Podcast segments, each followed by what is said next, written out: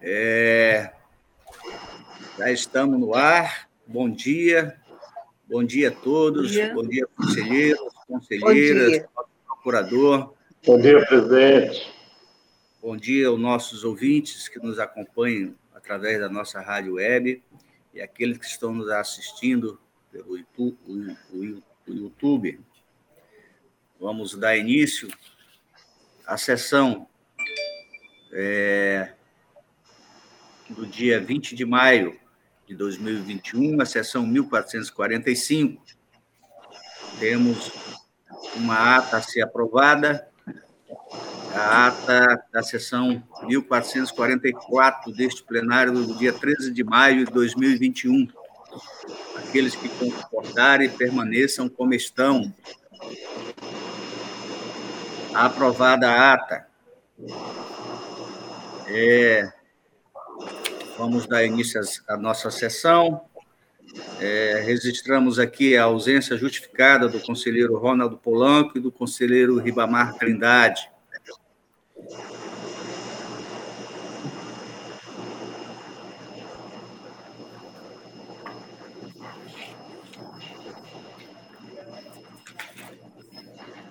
É, temos um pedido de vista, pedido de vista, processo 132.068, como relator, conselheiro Valmir Gomes Ribeiro, e revisora, a conselheira Dulcineia Benício, que é um passa-palavra. Obrigada, senhor presidente. Um bom dia a todas e a todos. Senhor presidente, eu vou retirar os dois pedidos de vista da pauta. Como conselheiro, os dois primeiros? É, estou retirando esses dois pedidos de vista para a próxima sessão.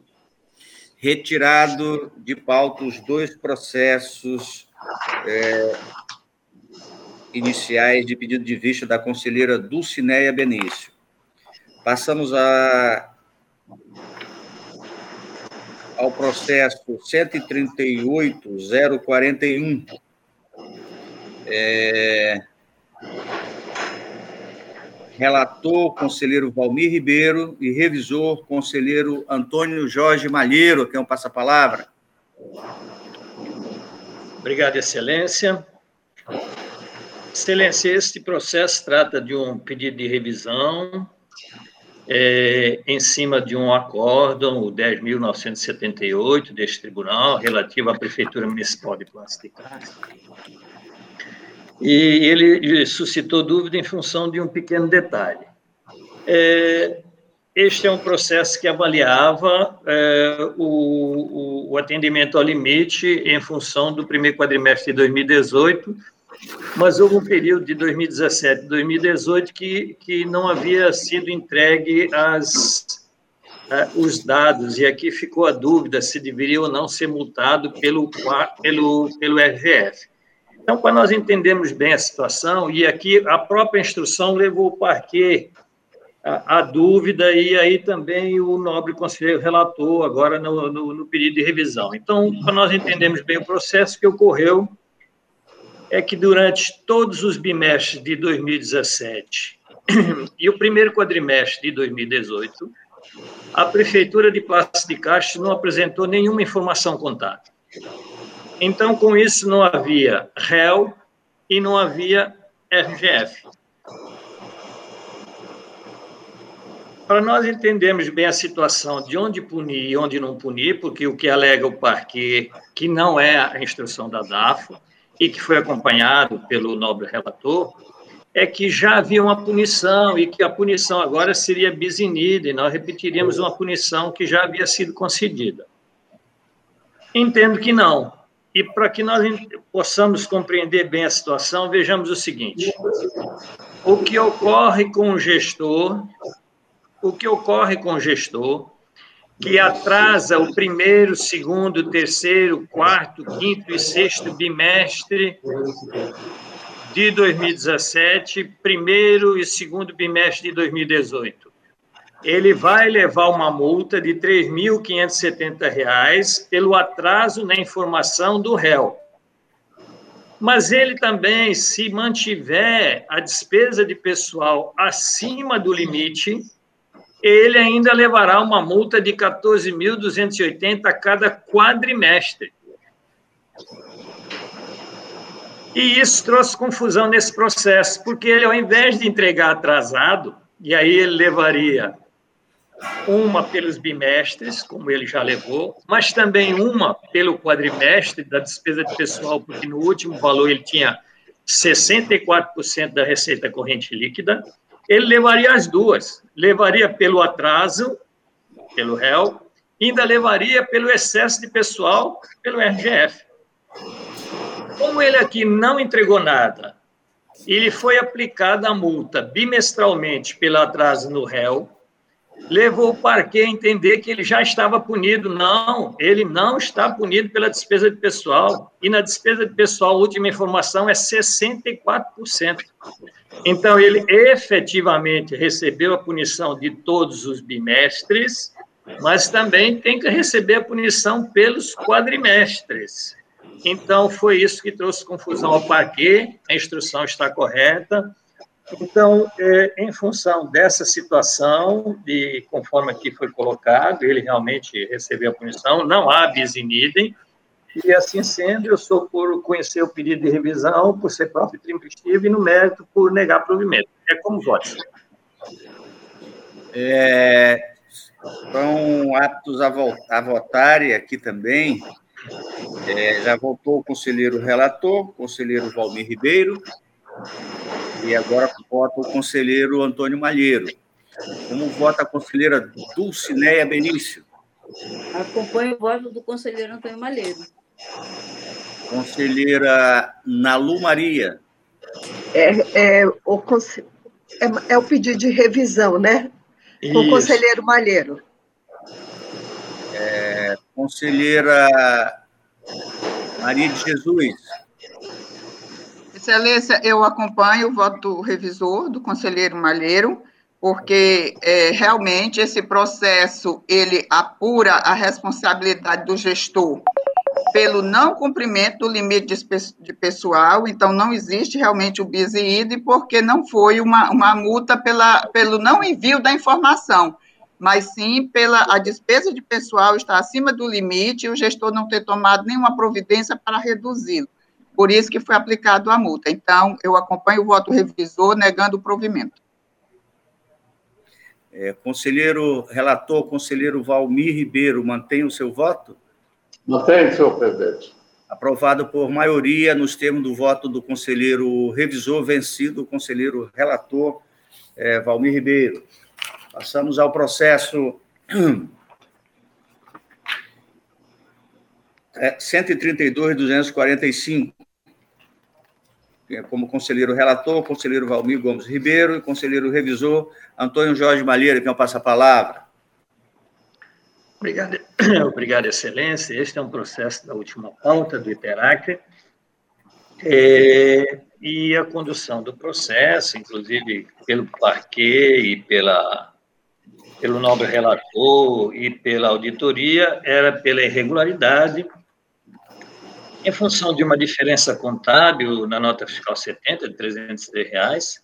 No entanto, eh, o que tornava a conta irregular seria despesa sem prévio empenho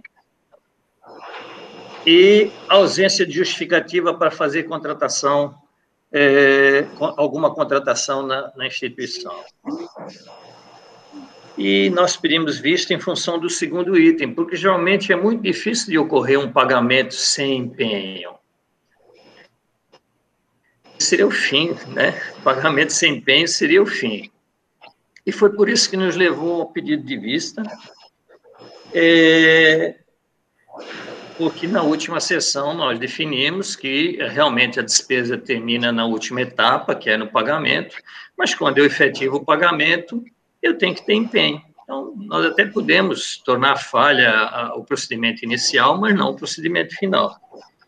E com relação, então, ao pagamento sem prévio empenho, ele foi apontado porque teria havido um empenho no contrato 020 de 165 mil reais, 591,92 centavos, e uma despesa de 181, 243,43 centavos. Isso a folha 997. Porém, quando nós fizemos a soma, e ali está empenho a empenho e pagamento a pagamento, e nós vamos na folha 997, nós percebemos que o montante pago, 181, 243 e 43, bate com o que está no, no relatório, mas o valor dos empenhos não, porque o empenho foi de 224.031,92 e é um erro de soma na tabela da instrução. Então, em função disso, entendemos que não houve pagamento sem prévio empenho. Então, e é a principal irregularidade é, com relação a isso, é, mas depois pede também a devolução deste valor. É um contrato de peças. A gestão do Iterac de 2018 foi uma gestão tumultuada, mas nós não podemos punir por notícia de jornal. Eu tenho que consubstanciar isso dentro do processo. Então, nós estamos pedindo a devolução de R$ 181.243,43, afirmando que houve pagamento sem prévio empenho, o que já foi mostrado que não, mas também porque, porque foi entendido na instrução que a reposição de peças não foi devidamente comprovada. E a frase que justifica a devolução diz o seguinte, folha 986. Observou-se também que no processo administrativo do contrato constam as certidões e documentos necessários ao pagamento, ou seja, o processo administrativo de pagamento estava correto. No entanto, dado seu elevado valor, é necessário que o gestor justifique a necessidade de tal contratação, bem como a relevância dos serviços contratados sob pena de evolução. Aqui estamos indo até bem. Cabe aqui mencionar que, dada a apresentação dos processos cujos objetos estão perfeitamente apostados, ou seja, processos administrativos corretos e decididos, pela discricionariedade do gestor, estão albergados no orçamento, pelo que cabe à auditoria, isso aqui com relação ainda ao pagamento. Mas com relação às peças, perdão, essa aqui já era outra parte, a folha 989, a DAFO exige o seguinte da compra de peças. Observou-se que no processo foi juntada a guia de internação de veículo, enumerando os serviços a serem executados. No entanto, não há critério e controle através de imagens ou outros documentos que demonstrem a real necessidade de substituição de peças e serviços nos veículos do TERAC. E, com base nesta afirmativa, pede a devolução de 181 mil e diz assim, é, que eu preciso das fotos. É uma ótima sugestão. Eu entendo que a DAFO está sugerindo alguma coisa correta, ou seja, que a gente peça foto da peça para trocar, mas já imaginaram isso no DERAC? E nós nunca pedimos. Então, se a gente quiser fazer uma instrução e uma alteração na resolução, eu entendo que sim. Mas nós nunca pedimos devolução por manutenção de um veículo por não ter sido apresentado a foto da peça que estava danificada. Pelo menos dos meus 23 anos de tribunal, eu nunca me lembro de ter visto isso. Então, entendo que ficou fraco o pedido da devolução de 181 mil reais com relação a isso. Com relação aos contratos que necessitariam, e aí continua a irregularidade também, para isso, para aqui também pede, a irregularidade de contratos, e aqui são contratos realmente substanciais, o contrato 009, contratação de empresa para execução de serviço técnico para realizar diagnóstico de situação de posse de terras no Complexo Estadual do Jurupari, o 023, contratação de empresa para execução de serviço de assistência técnica, social e ambiental voltadas à agricultura familiar no Complexo Florestal do Jurupari, o 035, execução de serviço de atualização cadastral no Complexo de Florestas Estaduais do Rio Gregório, formado pelas florestas estaduais do Liberdade, Mogno e Gregório, é, esses três processos, no valor de R$ 1 milhão 289 mil, entende a DAF que a irregularidade não é no pagamento, então sequer pede a devolução, mas que haveria necessidade da justificativa do contrato. Ora, se eu tenho orçamento, se eu tenho lei autorizativa, se eu fiz o pagamento, não, justificado está. O que a DAF tinha que ter feito era auditar a despesa para verificar se ela efetivamente foi paga. Agora, eu fico dizendo, não, não foi apresentada uma justificativa para algo de tão importante. Ora, como é que eu vou regularizar estas situações de terra sem fazer o serviço de levantamento no local? Então, entendo que não posso tornar irregular por ausência de justificativa. Os serviços são perfeitamente justificáveis, inclusive até em face da discricionariedade do gestor. O que eu teria que ter visto era se eles foram efetivamente feitos, se o valor estava correto, se o serviço foi executado. Mas entrar na discricionariedade, isso nós não podemos. Em função dessa situação, restou apenas a diferença de R$ 303,75 entre a nota fiscal e a nota de pagamento, nota fiscal número 070, o que é um valor de pequena monta. Então, assim sendo, e pedindo vênia, é, eu voto pela regularidade com ressalva das contas em face da diferença contábil apresentada na nota referenciada. É, é como voto, senhor. É, se resguardaram a votar, conselheira Nalu, Dulce, é, conselheiro Ribamar e conselheira Maria de Jesus. Como vota conselheira Dulcineia Benício? Voto acompanhando o conselheiro Antônio Malheiro.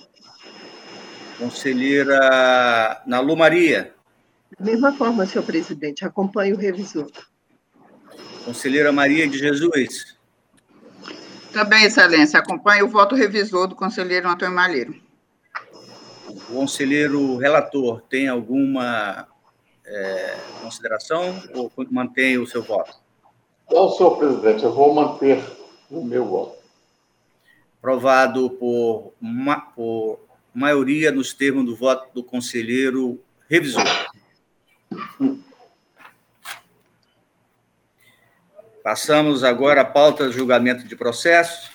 Temos o processo 132.223, que tem como relator a sua excelência o conselheiro Valmir Ribeiro, que é um passa-palavra. Obrigado, senhor presidente, senhor presidente, nobres conselheiros, nobres conselheiras Ministério Público. É, em mãos do processo 132.223, passamos ao relatório tratam os presentes autos de prestação de contas anual do Fundo Especial do Ministério Público do Estado do Acre, referente ao exercício 2018, de responsabilidade da senhora Kátia Regiane de Araújo Rodrigues, Procuradora-Geral, encaminhada tempestivamente a esta Corte de Contas para a apreciação na forma da lei. Coube a primeira EGCE a instrução do feito e remetidos os autos ao Ministério Público de Contas, este se manifestou por intermédio da sua ilustre procuradora, doutora Ana Helena de Azevedo Lima, a folha 134. É o relatório, senhor presidente. Tá. Obrigado, nobre conselheiro relator, conselheiro Valmir. Com a palavra, a sua excelência, o procurador, para a sua manifestação. Obrigado, senhor presidente. Neste processo, o parecer ministerial é pela regularidade da prestação de contas hora analisada. É o parecer, senhor presidente. Obrigado, nobre procurador. Com a palavra, o relator para o seu voto. Senhor presidente, da mesma forma, é, é, é seguindo é, o pronunciamento do Ministério Público, eu adoto e transcrevo na íntegra no meu voto, é, pela regularidade dos, das contas do Fundo Especial do Ministério Público do Estado do Acre, encaminhado ao, ou seja, concernente ao exercício de 2018, de responsabilidade da senhora Kátia Regiane de Araújo Rodrigues, Procuradora-Geral, com fundamento no artigo 51, inciso 1 da Lei Complementar Estadual número 38 após a formalidade de estilo pelo arquivamento dos autos. É assim que voto, senhor presidente, senhoras e senhores conselheiros. Obrigado, nosso conselheiro, é, conselheiro Valmir. Em votação, conselheiro Antônio Maíro. Acompanho o voto, excelência. Conselheira do Cineia Benício. Acompanho o relator, excelência. Conselheira Nalu Maria. O relator, senhor presidente. Conselheira Maria de Jesus. Acompanho o relator, excelência. Aprovado por unanimidade no termo do voto do conselheiro relator. Passamos ao processo 138.421, é, que continua como relator, Sua Excelência, o conselheiro Valmir Ribeiro, que é um passa-palavra. Obrigado, senhor presidente. Passamos ao relatório. Trata o presente processo de pedido de revisão interposto pelo senhor Raimundo Cipriano de Oliveira, presidente da Câmara Municipal de Mamel Urbano, à época, em face do acordo número é, 9.211, 2015, do plenário desta Cor de Contas, que considerou irregulares as contas é, da referida Câmara relativa ao exercício de 2008, em face do reajuste dos subsídios dos vereadores realizados no curso de legislatura em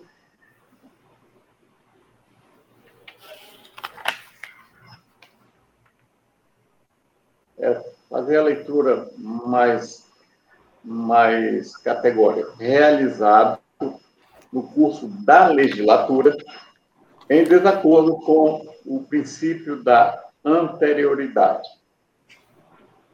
O interessado, em suas razões recursais, apresenta a tese que entende capaz de modificar a decisão guerreada. A segunda IGCE, ao instruir o feito, deixa claro que os recursos não apresentam elementos suficientes capazes de modificar os termos do acórdão recorrido. Cometidos autos ao Ministério Público de Contas, esse se manifestou por intermédio de sua ilustre procuradora, doutora Ana de Azevedo Lima, é o relatório, senhor presidente. Obrigado, nobre relator. Com a palavra, Sua Excelência, o procurador, para a sua manifestação. Obrigado, senhor presidente. É, o senhor Raimundo Cipriano de Oliveira presidente da Câmara Municipal de Manuel Urbano, é, teve as suas contas relativas ao exercício de 2008 julgadas irregulares por esse tribunal, em decorrência de ter concedido um aumento de 20% aos vereadores da localidade no curso da legislatura de 2005 a 2008, contrariando assim a norma constante do artigo 29, inciso 6 da Constituição Federal, uma vez que não atendeu ao requisito da anterioridade da legislatura para poder fixar o valor dos novos subsídios. Além de, é, em razão disso, o gestor também foi multado em R$ 14.400. É, inconformado, protocolou o presente pedido de revisão, alegando o seguinte: houve um lapso de interpretação da Constituição Federal, Naquela época, diversas câmaras do Estado adotaram o mesmo procedimento. É, não existe dano e que ele teve prejuízos com as multas aplicadas por este tribunal e que foi levado a praticar o ato em decorrência da pressão exercida pelos vereadores. A análise técnica faz referência a que os argumentos apresentados pelo uh, gestor não servem de parâmetro legal para justificar o ato irregular. Com essas considerações, o parecer ministerial da Lavra da Procuradora Ana Helena de Azevedo Lima é pelo não conhecimento do pedido de revisão, uma vez que ele não se adequa a nenhuma das hipóteses do permissivo legal correspondente, que é o artigo 70 da Lei Orgânica Local, uma vez que não se funda em erros ou omissões liquidação antecipada do débito ou superveniência de fatos novos. Não sendo esse o entendimento do plenário, no mérito, pelo improvimento do pedido. Este é o parecer, senhor presidente, senhoras e senhores conselheiros. Obrigado, nobre procurador. Com a palavra, Sua Excelência, o relator, para o seu voto. Obrigado, senhor presidente. Vamos ao voto. O recurso é tempestivo. Entretanto, quanto ao mérito, entendo que as razões.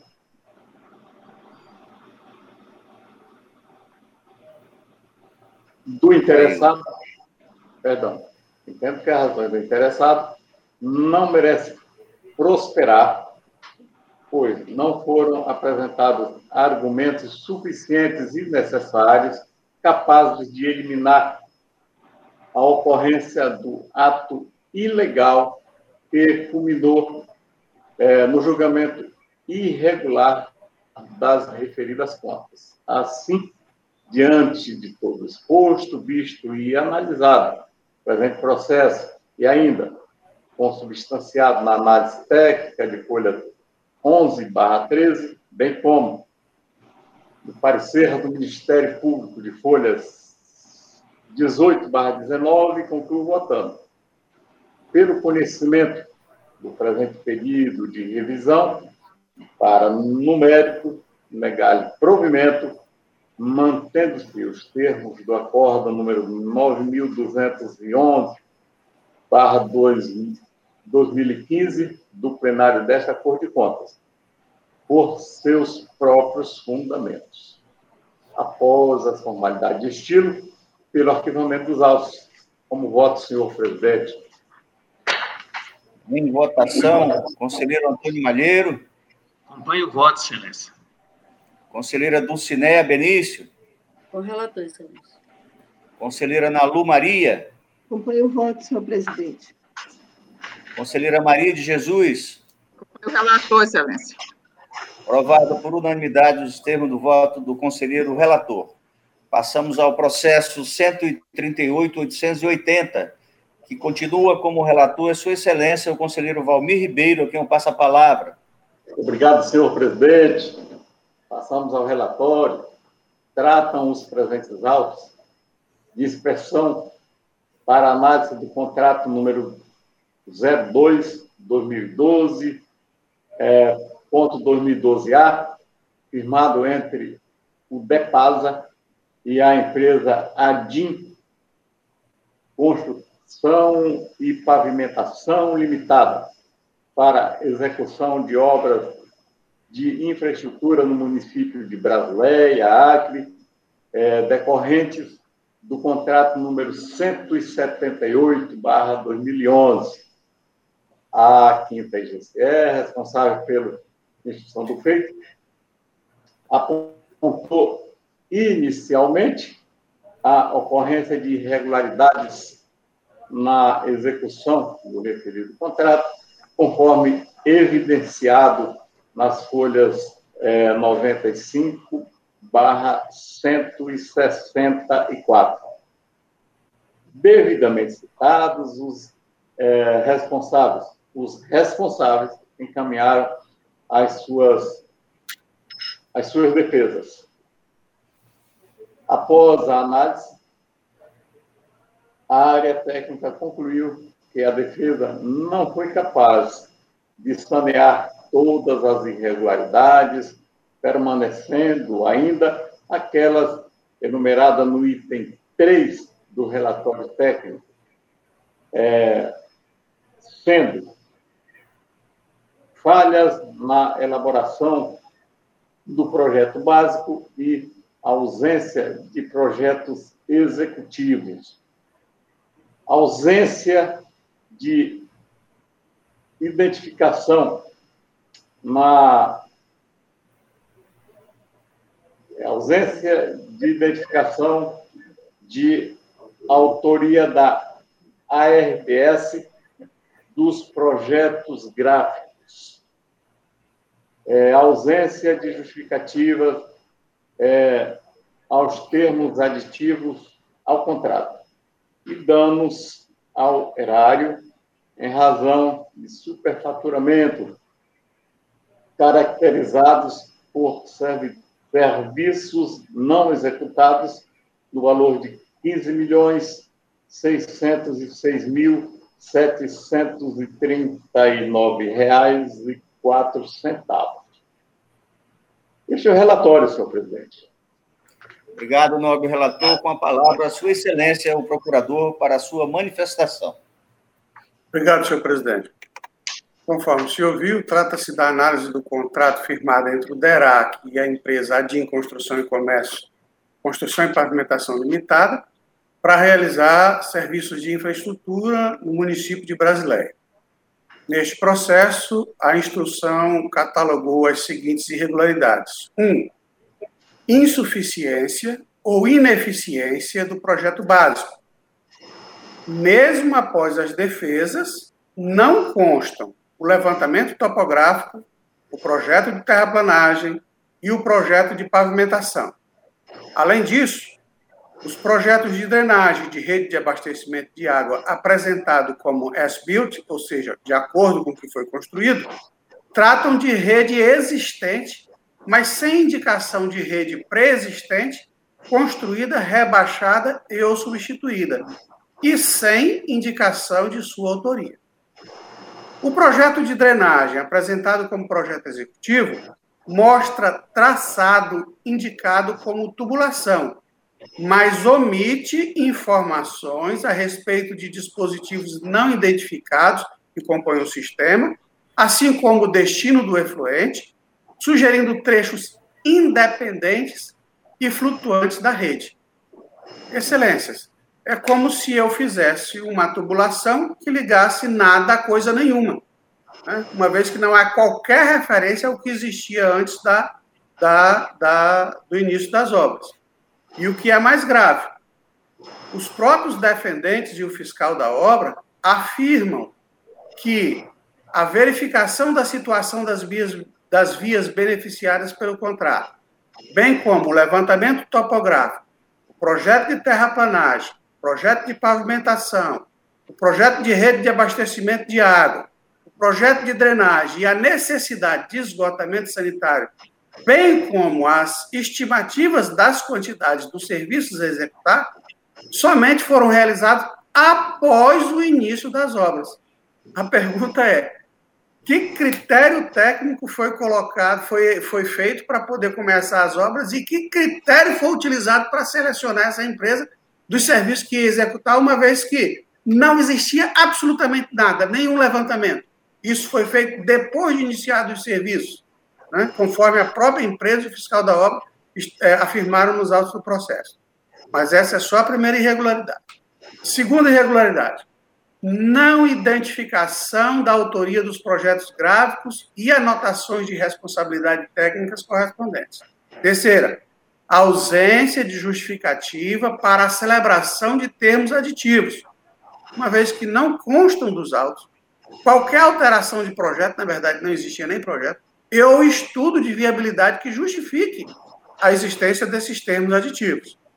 E quatro, pagamento por serviços não executados, da ordem de 15 milhões 606 mil 739 reais e quatro centavos e é, é, é, incluindo também obras em desconformidade. Foi feita uma vistoria em loco pela equipe deste tribunal que constatou o seguinte, abre aspas, serviço mal planejado, com falhas na execução, precariamente detalhado, inclusive com pavimentação de rua inexistente, como é o caso da rua Cairara, que eles citam no relatório. Além disso, baixa qualidade nos serviços. Na visita em loco, foi verificado que, mesmo antes dos cinco anos de uso, que é o prazo de garantia do Código Civil, as obras já apresentavam falhas e deterioração do pavimento. Ah, os autos também noticiam que as obras foram paralisadas e o pessoal disponibilizado para atender as vítimas da enchente no, no município de Brasileiro à custa do contrato, dos valores do contrato. Quanto a esse ponto, análise técnica pontua o seguinte: o estado de calamidade realmente autoriza a dispensa de licitação para contratação direta de serviço, mas não o desvio de finalidade, que é o que representa é, o fato que acaba de ser mencionado. Com essas considerações, o parecer ministerial da lavra do procurador Sérgio Cunha Mendonça é pela irregularidade do apurado, pela condenação solidária do, dos gestores, senhor Felismar Mesquita Moreira, senhor Gildo César Rocha Pinto e do fiscal, do diretor de pavimentação, senhor Marcos Lourenço Bezerra da Silva, ao pagamento, a devolução da quantia é, mencionada como serviços não executados ou, ou, ou, executados em desconformidade com o projeto no valor de R$ 15.606.739,04, acrescido de multa acessória dosada a critério do plenário, consoante autorização incerta no artigo 88 da Lei Orgânica Local, e de multa sanção, é, prevista no artigo 89, inciso 2 da mesma lei, aos senhores Gildo César Rocha Pinto, diretor-presidente, e Felismar Mesquita Moreira, também diretor-presidente, em razão dos fatos noticiados nos itens 1, 2 e 3 deste parecer, sem prejuízo da comunicação do apurado ao Ministério Público Estadual para as providências que entender adotar. Este é o parecer, senhor presidente, senhoras e senhores conselheiros. Obrigado, nobre procurador. Com a palavra, Sua Excelência, o relator, para o seu voto. Obrigado, senhor presidente. Vamos ao voto. Após a fase do, a fase do contraditório, restaram presentes as irregularidades mencionadas por este relator no item 4 do relatório, com a ocorrência de dano ao erário no valor de 15 milhões 606.739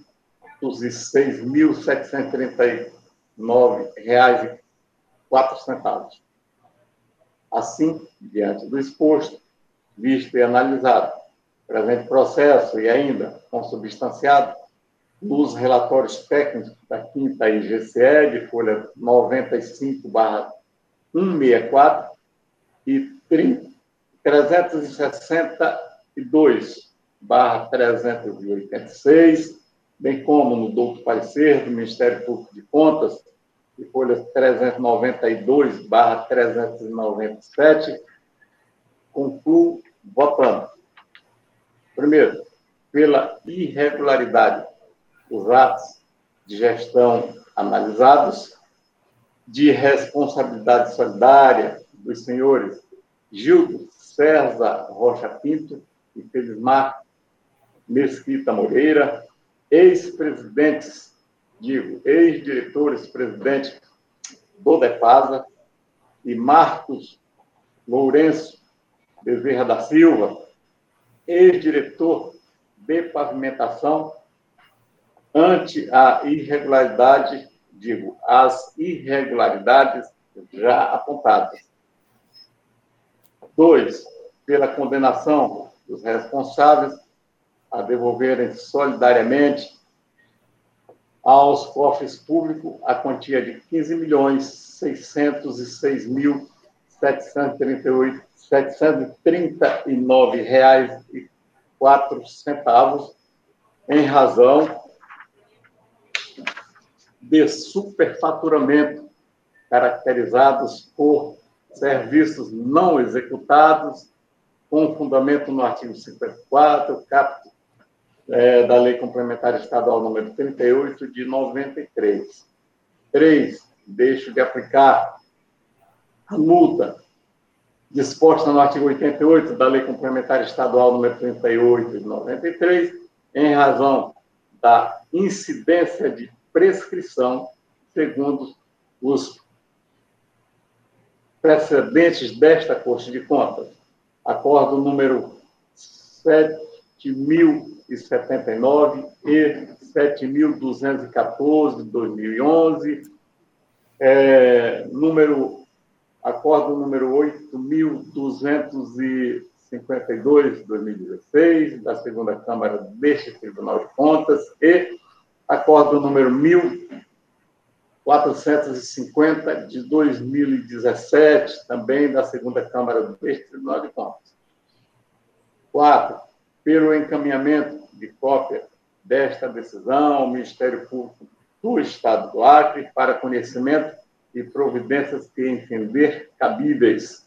Cinco, pela notificação dos responsáveis para conhecimento desta decisão após as formalidades de estilo, pelo arquivamento dos autos. É assim que voto, senhor presidente, senhoras e senhores conselheiros. Em votação, o conselheiro Antônio Malheiro. Obrigado, Excelência. É, é, é, pelo que eu entendi, então, seria a devolução com a multa de 10% sem multa acessória. É isso? No eu não pedi multa, não. Não pedi essa multa, pedi a devolução. É, é, isso. Então, então, deixaria de aplicar a outra multa, mas a acessória dos 10% eu manteria. E no demais, eu acompanho o voto do nobre relator, excelência. Eu incorporo. Eu vou incorporar essa multa dos 10%, senhor presidente. No pensamento do voto do novo conselheiro é, é, Antônio Jorge Malheiro. Então, incorpora a multa de 10%, proposta pelo conselheiro Antônio Malheiro. Conselheira Dulcinéia Benício, como vota?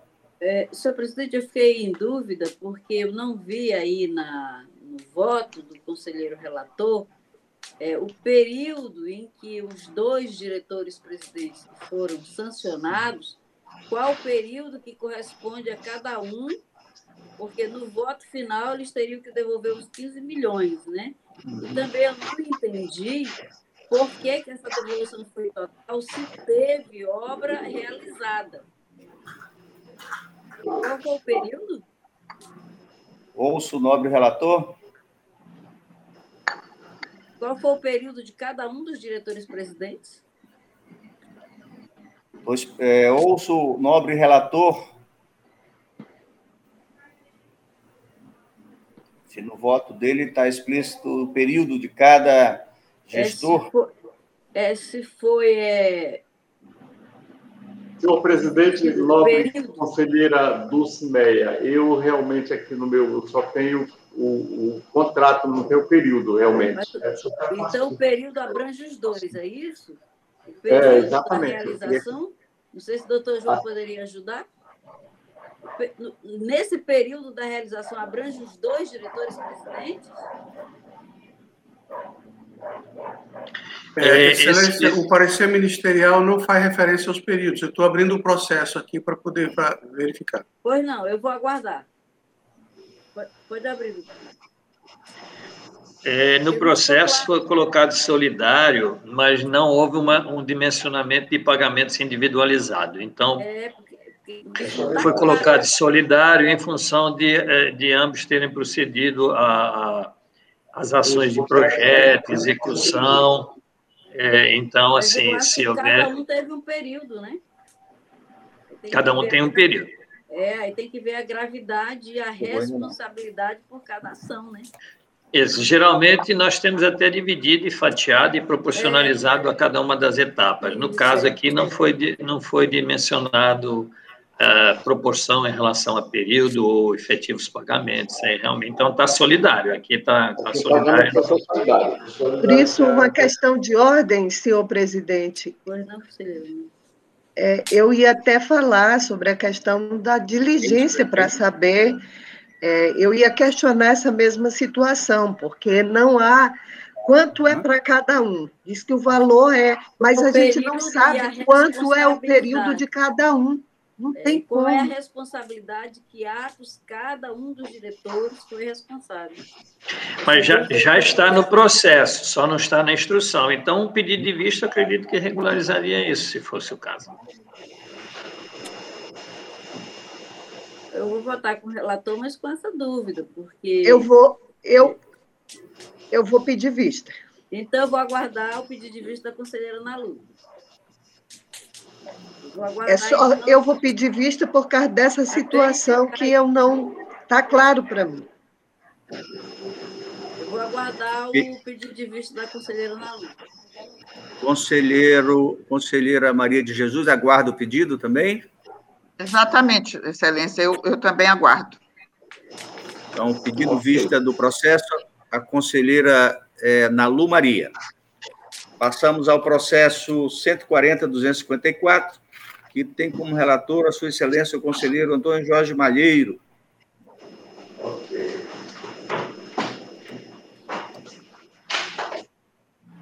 Excelência, é, eu queria, gostaria de sugerir a Vossa Excelência que passe a presidência ao conselheiro Valmir, uma vez que se trata de atividade do Tribunal de Contas. Tribunal de Contas, Nossa Excelência é vice-presidente, presidente de honra. Pois não, pois não conselheiro Malheiro, é, não tinha olhado aqui, mas é, é sobre o primeiro trimestre é, do relatório. É um relatório, é um processo simples, né? É. Mas só para cumprir a formalidade. Eu passo a presidência ao conselheiro é, Valmir Gomes Ribeiro, nosso corregedor, por gentileza, conselheiro Valmir Ribeiro, é o processo 140-254, conselheiro Valmir. Pode ligar o microfone, conselheiro Valmir.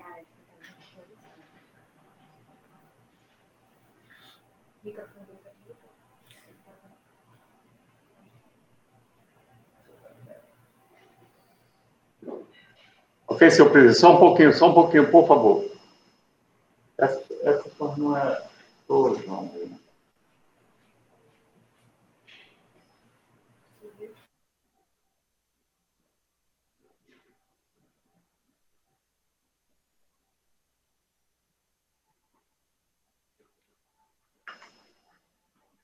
Ok, senhor presidente. É, então, com a palavra o nobre conselheiro Antônio Jorge Malheiro, é, sobre o processo 140.254. Obrigado, Excelência. Trata este processo do relatório de atividades do Tribunal de Contas é, desta Corte, portanto, relativo ao primeiro trimestre de 2021, e ele está devidamente elaborado com as ações, é, processos autuados, é, os processos que foram levados às câmaras e a este plenário e as ações havidas na, na, na DAFO. O doutor Paquet se pronunciou através do seu ilustre procurador-chefe, doutor João Isidro de Melo Neto, é o relatório, excelência. Vou falar ao Ministério Público para o seu pronunciamento.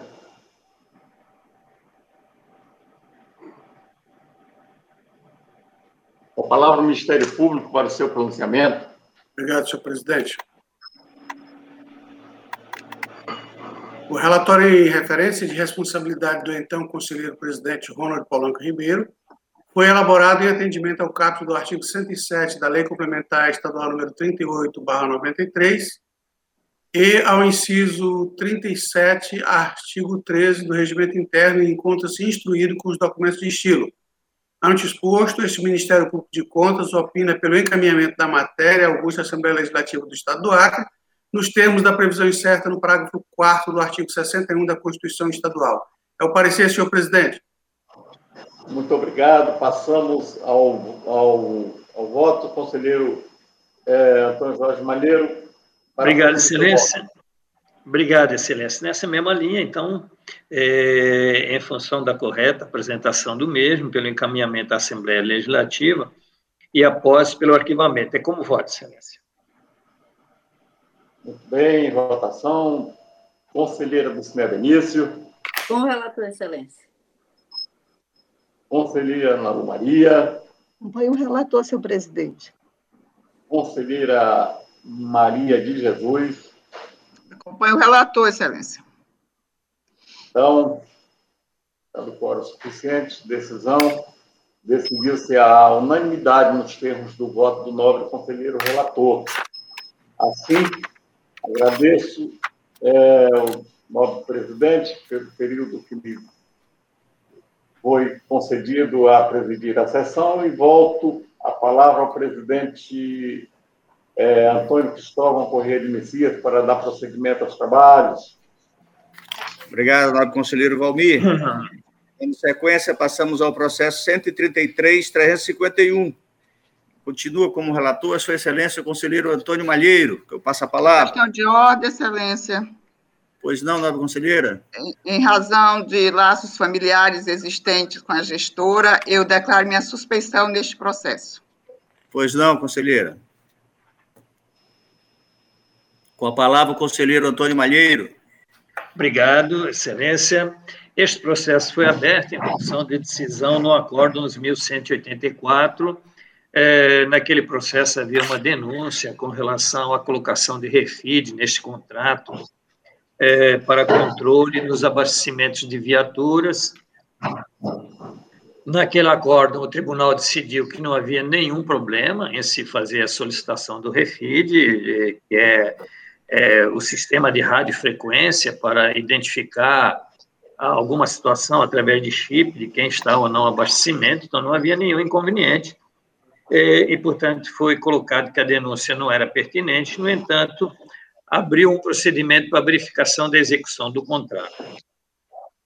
Este contrato, é, é, este pregão foi feito ainda em 2018, foi assinado em 2018, mas não houve execução em 2018, foi executado apenas em, no início de 2019, mas logo em seguida foi cancelado é, e até por, por, pela dificuldade na utilização do refid e foi feito um outro é, em condição mais vantajosa é, o do Refid apresentava um desconto de 0,25 e depois ele foi, ser, foi cancelado por um de 5,2% de desconto. É, então, em função disso, em função de, dessa, situação, de não estar sendo apontado nenhum dano dentro do processo, é, a instrução não, não pede devolução de valores, nem de nenhuma outra situação aqui colocado apenas discute profundamente com relação a essa exigência ou não do refit. O doutor Parque se pronunciou através do seu ilustre procurador, doutor Sérgio Cunha Mendonça, o relatório, excelência.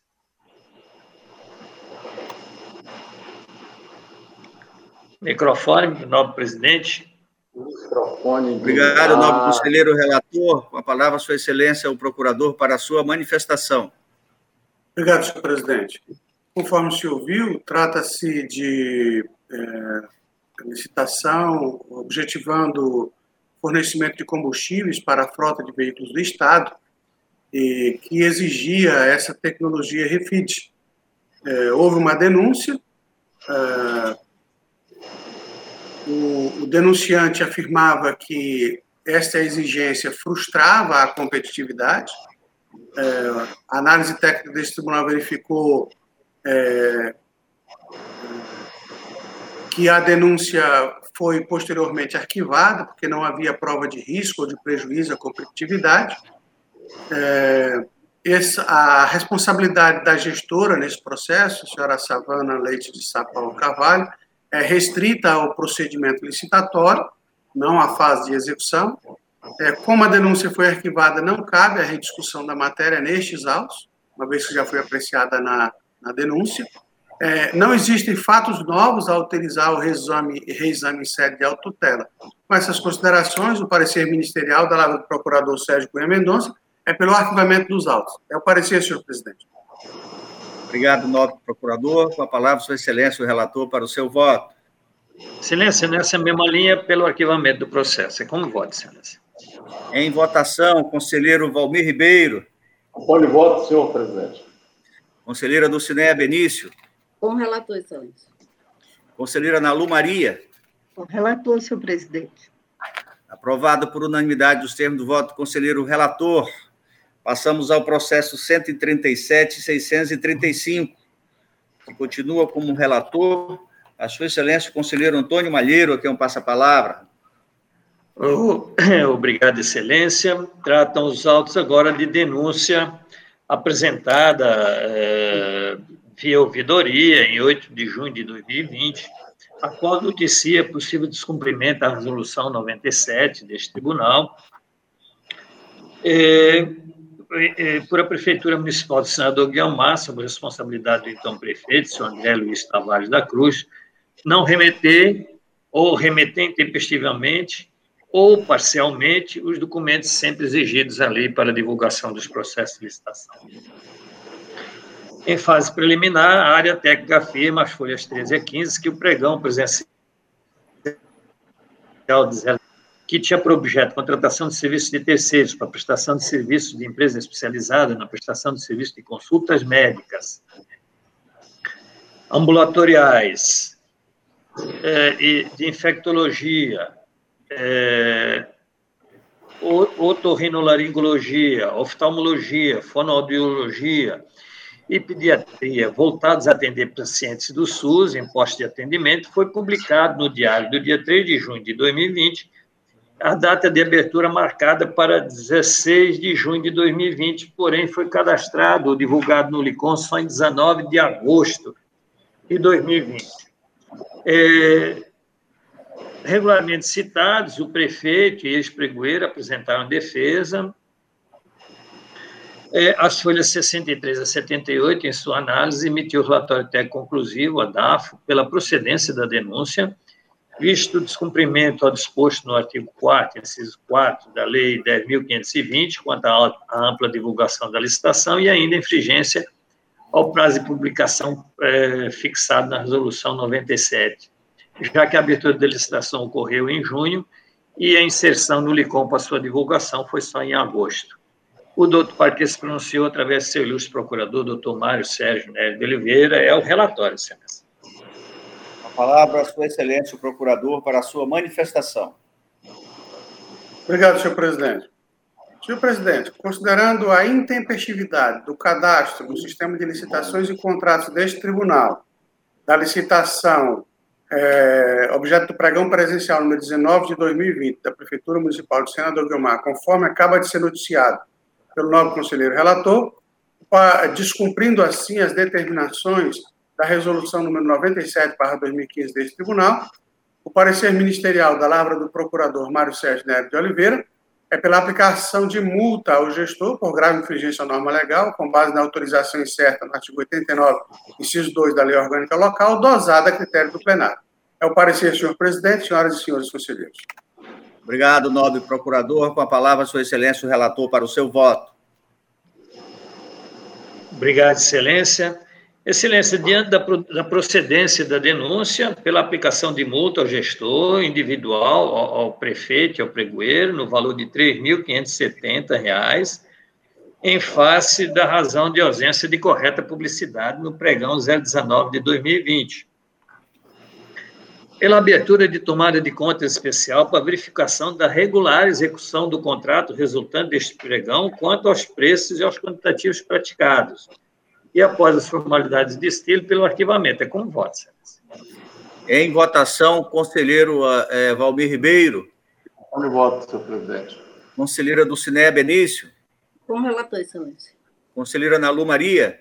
Com relator, senhor presidente. Conselheira Maria de Jesus. Eu voto, excelência. Aprovado por unanimidade no termo dos votos do conselheiro relator. Passamos ao processo 138.975, que tem como relatora a Sua Excelência a conselheira, é, conselheira do Cine Benício, a quem eu passo a palavra. Obrigada, senhor presidente, senhor procurador-chefe, senhoras conselheiras, senhores conselheiros. Trata-se de processo autônomo instaurado após o envio da comunicação interna número 508, de 13 de outubro de 2017, oriunda da Diretoria de Auditoria Financeira e Orçamentária DAFO, em que foi noticiada a adesão pela Prefeitura Municipal de Paciolândia a ata de registro de preço oriunda do pregão presencial número 010-2017 da Prefeitura Municipal de Pauini, no Amazonas, havendo itens com indícios de sobrepreço. O valor do contrato firmado foi de R$ 2.307.361,10 e, em análise preliminar, constatou-se sobrepreço de R$ 567.000 R$ 182,90. O feito foi distribuído em 24 de outubro de 2017, tendo a DAFO elaborado o relatório técnico de folhas 233 248, no qual entendeu necessária a adoção de medida cautelar diante das irregularidades ali verificadas. Com fundamento no artigo 276, parágrafo 2 do regimento interno do TCU aplicável subsidiariamente ao presente caso, conforme o previsto no artigo 172 do regimento interno do TCEACRE, determinada ativa do então prefeito municipal de Acaxaúna, senhor João Sebastião Flores da Silva, no prazo de 48 horas, para que se manifestasse acerca do contido no já mencionado relatório técnico. O senhor Raimundo Monato Freire Rodrigues, apresentou os esclarecimentos as folhas 258 e 263, informando que, a partir da notificação desta Corte de Contas, suspendeu a aquisição de medicamentos objeto do contrato firmado após a adesão à ata de registro de preços da Prefeitura Municipal de Pauini,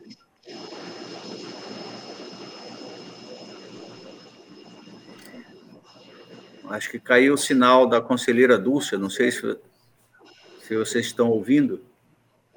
Não. Não. Acho que ela saiu da sala. Vamos aguardar, então. Desapareceu tudo. É, eu acho que ela perdeu o sinal. Vamos aguardar a conselheira. João, essa porta aí.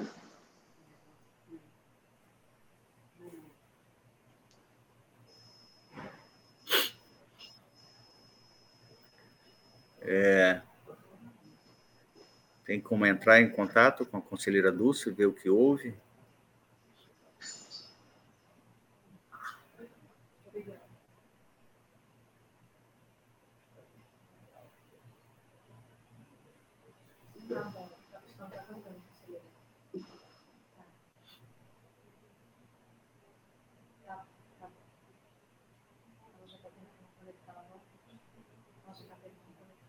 Conselheira Dulce já está tentando conectar o sinal para entrar à sala da sessão. Vamos aguardar um pouquinho, por gentileza. Essa fase de tecnologia, a gente tem que é, estar pronto a essas intercorrências. Ter paciência, hein, presidente? É isso aí, conselheira. Mas vamos aguardar um pouco a nossa conselheira Dulcineia, por favor.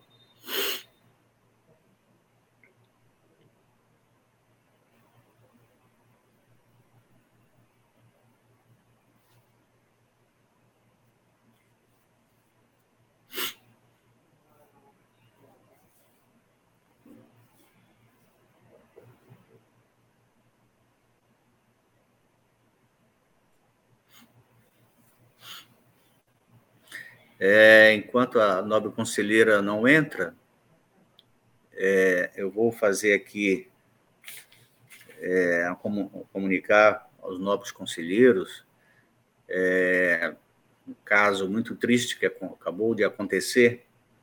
O ex-prefeito de Plácido de Castro, Gedeon, foi assassinado, assassinado em seu carro com um tiro há poucos instantes, o ex-prefeito de Plácido de Castro, Gedeon, acabou de ser assassinado. É. Coisa triste, né, para o nosso Estado. Para a família é, e para o nosso Estado, para nós todos, né? Fica aqui os nossos sentimentos à família, os amigos e toda a população de Plácido de Castro.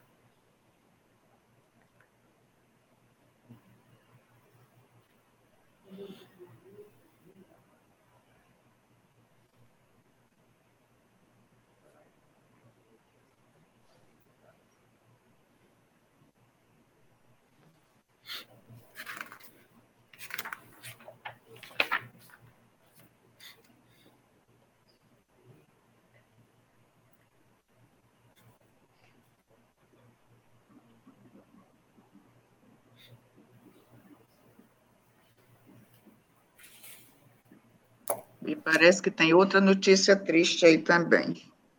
Outra? Não assassinato, mas parece que a esposa do nosso prefeito também faleceu. É.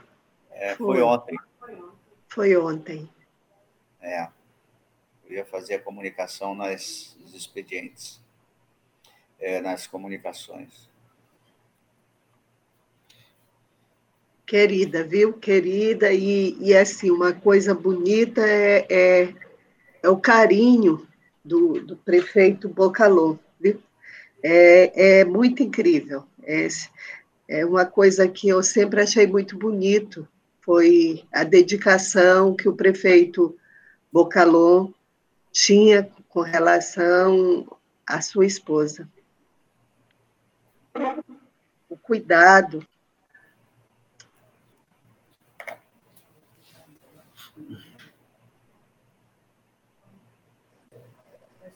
Alô? Opa, retornou, conselheira Dulce. Gente, muito obrigada. Desculpem aí, eu acho que deu uma queda aqui de, de internet. Eu acho que eu vou ter que iniciar, não é, presidente? Iniciar, né, a leitura? Porque senão vai ficar perdido. Eu não sei se todos os conselheiros é, estão cientes de onde ela deixou, é, parou a, a é melhor continuar, até porque estava um pouco baixo e agora já está legal, está alto. Então, eu posso é, reiniciar? É bom. Tá. Pode reiniciar. Obrigada, presidente. Trata-se de processo autônomo instaurado após o envio da comunicação interna número 508, de 13 de outubro de 2017, oriunda da Diretoria de Auditoria Financeira e Orçamentária, em que foi noticiada a adesão pela Prefeitura de Epitaciolândia à ata de registro de preço oriunda do pregão presencial número 010-2017 da Prefeitura Municipal de Pauini, no Amazonas havendo itens com indícios de sobrepreço.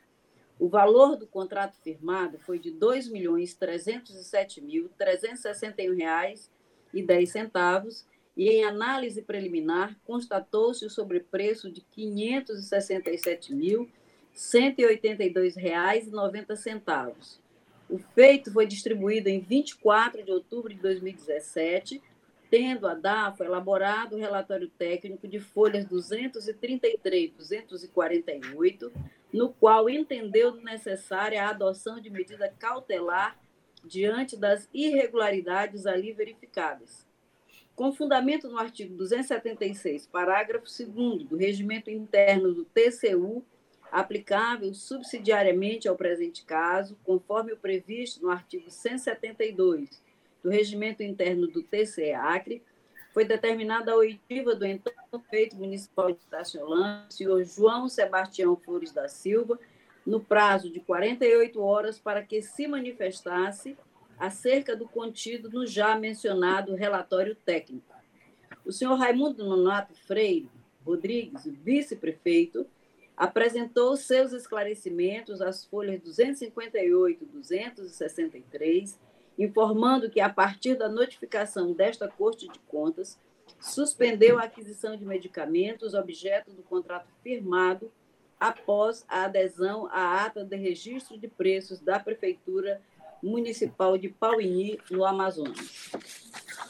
Diante da suspensão noticiada, os autos foram encaminhados à Diretoria de Auditoria Financeira e Orçamentária da AFO, Núcleo de Auditoria do LICOM, que após diligência se manifestou às folhas 277 e 292, sugerindo a devolução de R$ 173.868,84 em razão de superfaturamento verificado nas aquisições de medicamentos durante o período de 14 de junho de 2017 a 20 de dezembro de 2018 de R$ 102 mil R$ 514,05 relativos a pagamentos realizados após a suspensão determinada pelo senhor vice-prefeito e R$ 465,60 relativo a medicamentos adquiridos em preço superior ao registrado, totalizando R$ 276.843,27. Em atendimento aos princípios do contraditório e da ampla defesa, houve a citação do senhor João Sebastião Flores da Silva e da pessoa jurídica Biolar Importação e Exportação Limitada, na forma do artigo 57 da Lei Complementar 38/93, folhas 295 e 300.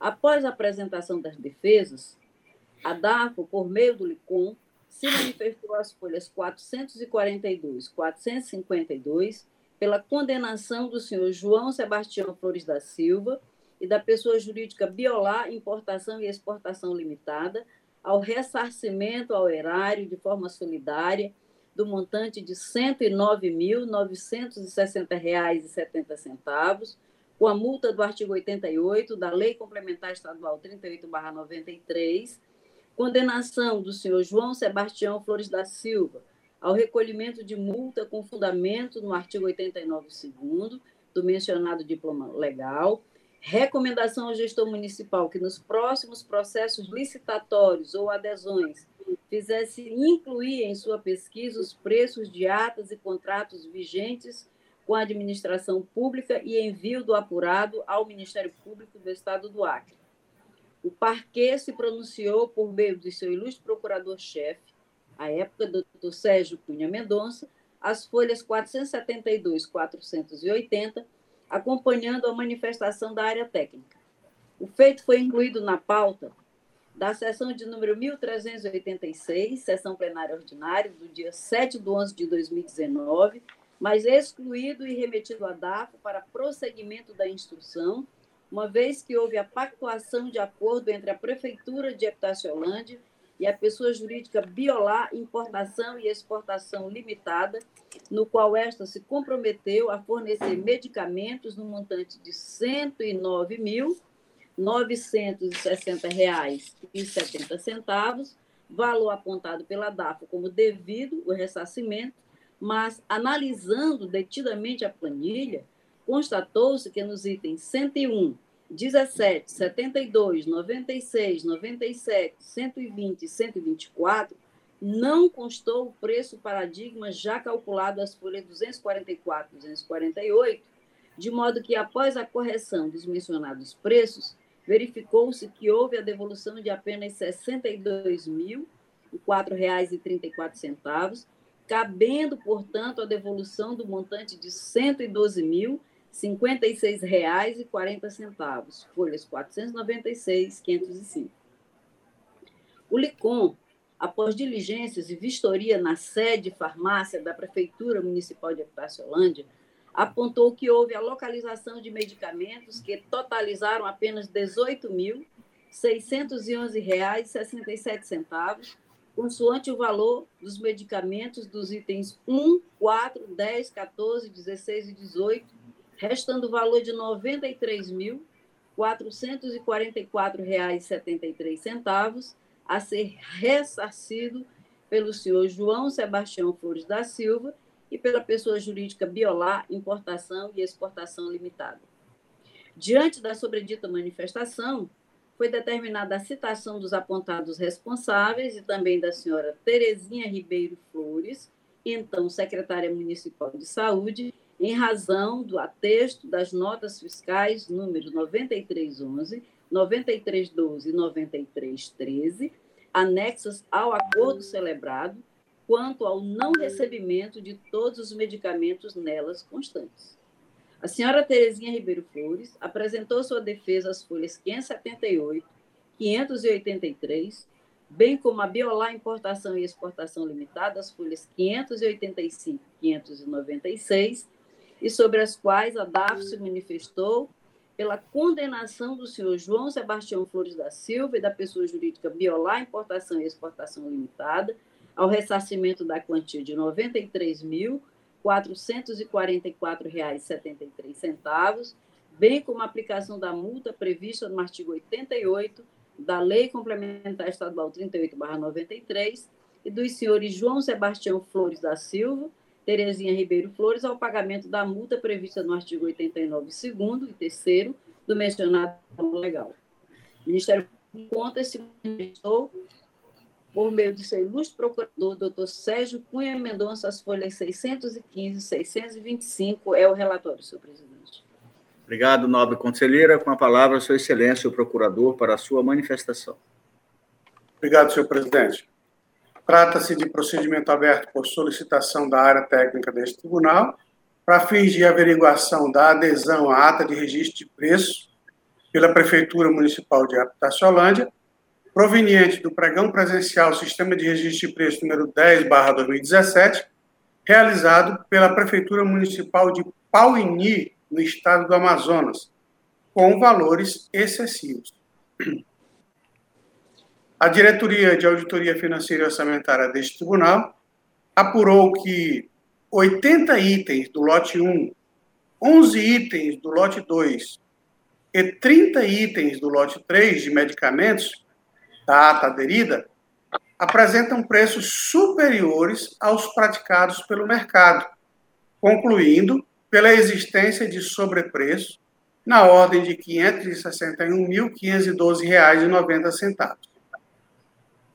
É, este parquê se pronunciou nos altas folhas 472 a 480, onde considerou que a Prefeitura Municipal de Epitaciolândia aderiu à ata de registro de preços da Prefeitura de Pauini, no Amazonas, sem atentar para o fato de que parte significativa dos, dos medicamentos apresentavam sobrepreço em relação ao valor registrado em outras licitações. Embora o gestor responsável e o representante legal da empresa contratada tenham exaustivamente defendido que os preços fixados na ata aderida esteja abaixo daqueles estabelecidos na tabela da Câmara de Regulação de Mercado de Medicamentos, tabela CEMED, certo é que isso não desincumbe a origem de adotar todas as cautelas necessárias na pesquisa de preço para verificar a vantagem da adesão. Isto porque, além de servir apenas como referencial de preços máximos de medicamentos, a tabela CIMED apresenta expressivas distorções de preços que se mostram em patamares bastante superiores ao praticados nas compras públicas, conforme, inclusive, apurado em auditorias é, pretéritas do Tribunal de Contas da União quanto à devolução voluntária de medicamentos ao município de Epitaciolândia pela empresa contratada, conclui que a operação ocorreu com preços ainda acima daqueles praticados pelo mercado, quando comparado o valor atribuído a cada um dos itens devolvidos pela empresa contratada com os preços apontados na tabela produzida pelo grupo de trabalho do, do, é, sistema de licitações e contratos deste tribunal. Caso a integralidade dos valores informados na nota fiscal número 7.809, constante as folhas 431 a 433 dos autos, fosse deduzida do débito imputado aos responsáveis, acabaria sendo reconhecida, por conclusão, a validade atribuída aos preços é, é, pelos fornecedores dos itens devolvidos, ou seja, mantinha-se o sobrepreço. Os preços do pacto firmado com o município são os mesmos preços é, é, constantes é, da análise inicial, que já considerava sobrepreço. Então, a devolução ocorreria com sobrepreço. Assim, este Ministério Público considerou correto o entendimento da Diretoria de Auditoria Financeira e Orçamentária desse tribunal para alinhar os preços dos produtos devolvidos àqueles encontrados pelo grupo de trabalho do, do grupo de licitações de contratos deste tribunal, é, fazendo-se a glosa dessa quantia no valor a ser devolvido, evitando que o horário fosse ressarcido com medicamentos superfaturados. Após essa manifestação ministerial, a empresa Biolar Importação e Exportação Limitada encaminhou o expediente requerendo a suspensão do julgamento do processo em razão de um acordo firmado com o município fazendo a juntada de um novo termo e do comprovante de entrega dos medicamentos do referido pacto, que constam as folhas 500/505 dos autos. A partir de então, foi realizada a inspeção in loco pelos auditores Rony Wellington da Silva Caldeira e José Amarício Freitas de Souza, na data de 3 de dezembro de 2019, tendo sido elaborado o relatório técnico complementar de folhas 557 a 563. A equipe de auditoria realizou visitas na sede da Prefeitura Municipal de Habitaciolândia, na farmácia municipal e no almoxarifado de material hospitalar e odontológico, onde verificou, com base nas notas fiscais número 9311, 9312 e 9313, os medicamentos que se encontravam em estoque, confrontando com as entradas dos referidos itens no almoxarifado da municipalidade, considerando que todas as notas foram emitidas na data de 7 de novembro de 2019. Foi solicitado ainda controle de entrada e possível movimentação ou dispensação, caso não estivesse disponível nos estoques referentes ao mês de novembro. Quanto à nota fiscal número 9311, só foi identificada a efetiva entrega dos itens 1, 4, 10, 14, 16 e 18, conforme tabela descrita no relatório, fazendo um total de R$ 25.244,67. Os demais itens não foram encontrados, ou quando encontrados, referiam-se a outros lotes, de acordo com a observação na tabela e imagens em mídia digital constantes no anexo ao presente processo. Em relação aos itens constantes nas outras duas notas fiscais, ou seja, nas notas fiscais 9312 e 9313, não foi encontrado nenhum dos itens, sendo que a verificação foi realizada juntamente com o senhor Marcelo Rodrigues Galvão, responsável pelo, material, pelo almoxarifado de material médico e odontológico da origem.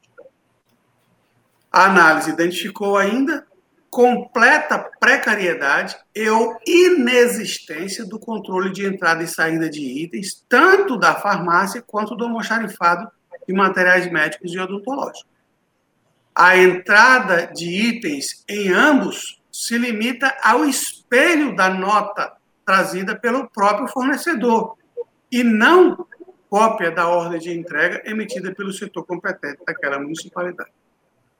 Por fim, entendeu que se faz necessário apurar por meio de processo autônomo a conduta da senhora Terezinha Ribeiro Flores, secretária municipal de saúde e responsável pelo atesto nas notas fiscais 9311, 9312 e 9313. Concluiu, então, considerando os medicamentos encontrados no estoque, que o dano apurado foi recomposto em parte, no valor de R$ 18.611,67, por intermédio de acordo extrajudicial firmado entre o município e a empresa Biolar Importação e Exportação Limitada, existindo ainda pendente o valor de R$ 93.444,73.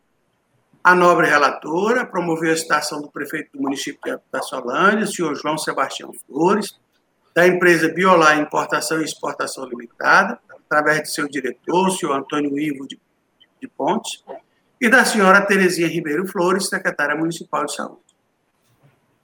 Defesa da secretária de saúde e da empresa Biolar, e o prefeito nada acrescentou aos autos. Importante ressaltar a defesa da empresa, a qual afirma que, abre aspas, quanto ao fato da medicação não ter sido encontrada no almoxarifado da prefeitura, resta esclarecer que a empresa não tem qualquer outro posicionamento a dar, senão o de que entregou a medicação no tempo e modo ajustados, e que após a entrega desconhece os procedimentos adotados pelos gestores fechados. Já a defesa da secretária de Saúde informa que ainda estava em processo de migração e, por esse motivo, não constava o estoque de materiais na farmácia do sistema OROS. Foi realizada supervisão minuciosa no almoxarifado de medicamentos, no qual todos os itens da nota, da nota referente ao acordo foram encontrados no estoque, com redução do quantitativo devido e dispensação de rotina para usuários do SUS. Comunica ainda que as receitas estão à disposição para a conferência. E esta é a defesa da secretária de Saúde, senhora Terezinha. Anexou duas imagens dos itens da nota fiscal em questão e uma planilha de controle de estoque. É, por fim, afirma que todos os documentos seguem digitalizados, exceto as receitas que estão disponíveis fisicamente. O relatório técnico conclusivo de folhas 601 a 607 registrou que não foram encontrados nos autos os documentos digitalizados informados pela senhora Terezinha Ribeiro Flores. Apenas o ofício censa número 082-2020, a cópia da nota fiscal número 9311 e uma folha contendo uma planilha de controle de estoque referente a esta nota fiscal. A gestora responsável pelo ateste das notas fiscais número 9311, 9312 e 9313, anexo ao acordo celebrado, mas limitou-se a apresentar argumentos quanto à nota fiscal número 9311, sendo que as informações e imagens trazidas não são suficientes para afastar os apontamentos de irregularidades citados no relatório anterior. O auditor afirma ainda que, quando da inspeção em loco, realizada em 3 de dezembro de 2019, a conferência foi acompanhada pelo farmacêutico Anderson Rodrigues dos Santos e pela técnica em enfermagem, auxiliar de farmácia, senhora Elizabeth Aquino Machado, sendo que a própria secretária reconhece que o senhor Anderson era o responsável pelo recebimento e distribuição de medicamentos durante todo o exercício de 2019. Na ocasião, foram abertas caixas pelo próprio farmacêutico e acompanhada pelos auditores que realizaram a inspeção e não foram encontrados os medicamentos. Inclusive, constam imagens dos itens e lotes encontrados em mídia magnética junto às folhas 544 do processo físico. O simples envio de imagens com inscrição manual nas caixas não comprova que se tratam dos itens do acordo, e muito menos que estas caixas apresentam especificação em quantidades semelhantes às notas 9311, nota fiscal número 9311. A respeito da planilha apresentada pela secretária, o auditor afirma que aparenta forte indício de ter sido elaborada com o fito apenas de responder ao, ao apontamento da auditoria, já que não é o padrão emitido pelo sistema Horus e tampouco foi disponibilizado para outros itens na inspeção em loco.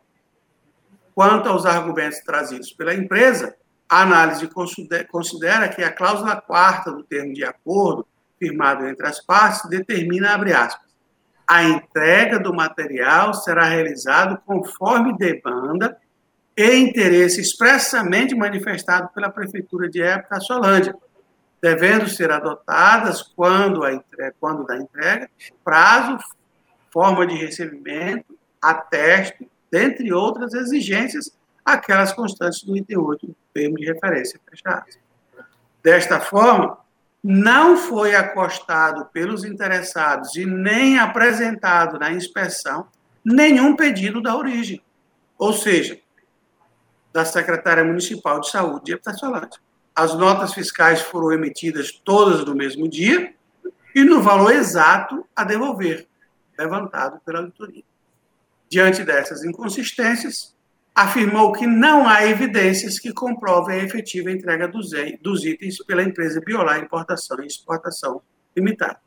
Em sua conclusão, considerou que o dano apurado foi recomposto em parte no valor de R$ 18.611,67, por intermédio do acordo extrajudicial firmado entre as partes. Portanto, resta ainda pendente de comprovação o valor de R$ 93.444,73 pugnando pela responsabilização solidária do prefeito e da secretária municipal de saúde e da empresa, é, que é, entregou os medicamentos, ou teria entregue os medicamentos. Recebi eletronicamente o presente feito em 14 de janeiro de 2021. Os fatos narrados pela equipe de auditoria são da mais alta gravidade, eis que sugerem, a partir de adesão a uma ata com preços acima dos praticados pelo mercado, e, posteriormente, indica a existência de acordo sem a efetiva comprovação da entrega dos medicamentos. Destaco que situação idêntica foi apurada no município de Cruzeiro do Sul, objeto do processo, processo TCA número 23.949-2017-60, inclusive com a participação da mesma empresa, ou seja, a empresa Biolar Importação e Exportação Limitada, tendo aquela prefeitura aderido à ata de registro de preço da Prefeitura Municipal de Ipixuna, também no Amazonas. Naquele processo, igual a este, foi apurado superfaturamento na aquisição de medicamentos. Foi realizado termo de acordo também, igual a este processo, entre as partes. E inspeção, na inspeção em loco, foi apurado que os medicamentos supostamente entregues não se encontravam nas dependências da administração pública, ou seja, o modo operante é o mesmo. Temos, então, um padrão de conduta, com notas fiscais atestadas, mas sem o medicamento efetivamente entregue. Merece destaque o trabalho da equipe de campo, que em tempo hábil procedeu à conferência física do material, evitando que se pudesse alegar o uso de, dos medicamentos, não havendo qualquer elemento que possa macular ou colocar sob suspeita as verificações feitas com a participação de servidores da própria prefeitura. Ante todo o exposto, este Ministério Público de Contas opina: 1. Um, pela irregularidade dos atos de gestão aqui analisados, de responsabilidade do senhor João Sebastião Flores da Silva, prefeito municipal de Epitaciolândia, com fulcro do inciso 3, alíneas B e C do artigo 51 da Lei Orgânica deste Tribunal, ante a ausência de vantajosidade econômica na adesão à ata de registro de preço número 1, 2017, proveniente do pregão presencial Sistema de Registro de Preço número 010 de 2017, realizado pela Prefeitura de Pauini, no estado do Amazonas. Dois, pela condenação do gestor responsável, senhor João Sebastião Flores da Silva, prefeito municipal de Habitaciolândia, solidariamente com a empresa contratada, Biolar Importação e Exportação Limitada, e com a senhora Terezinha Ribeiro Flores, secretária municipal de saúde de Habitaciolândia, a devolução da quantia de R$ 93.444,73 correspondente ao superfaturamento na aquisição de medicamentos, já descontada a importância voluntariamente devolvida pela empresa contratada. É, condenação essa que deve ser acrescida de multa acessória, dosada a critério do plenário, conforme previsão incerta no artigo 88 da Lei Complementar Estadual número 38/93. 3 pela aplicação de multa-sanção prevista no artigo 89, incisos 2 e 3 do mesmo diploma legal, o senhor João, João Sebastião Flores, prefeito municipal de Epitaçolândia, e a senhora Terezinha Ribeiro Flores, secretária municipal de saúde de Epitaçolândia, em face das graves infringências às normas constitucionais, legais e regulamentares que resultaram em ato de gestão antieconômica, Constituição Federal, artigo 37, inciso 21, Lei 8.663-93, artigo 2 e Resolução TCA, número 97-2015. E quatro, pelo encaminhamento eh, do apurado ao douto Ministério Público do Estado do Acre para a adoção das medidas que entender cabíveis. Este é o parecer da Lavra do Procurador Sérgio Cunha Mendonça. Obrigado, nobre procurador. Com a palavra, Sua Excelência, a relatora, para o seu voto. Obrigada, Excelência. É, conforme já extensamente relatado pelo nosso procurador-chefe, posto isso, voto pela condenação do senhor João Sebastião Flores da Silva e da pessoa jurídica a importação e exportação limitada, a devolução solidária aos cofres do município de Epitaciolândia em 30 dias, valor total de R$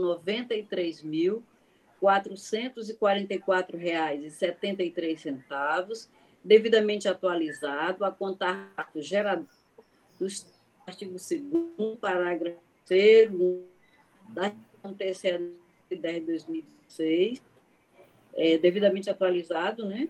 E conforme previsto no caput do artigo 54 da Lei Complementar 38/93, impondo ainda o pagamento de multa no percentual de 10% sobre o montante atualizado, nos termos do artigo 88 da Lei Complementar 38/93.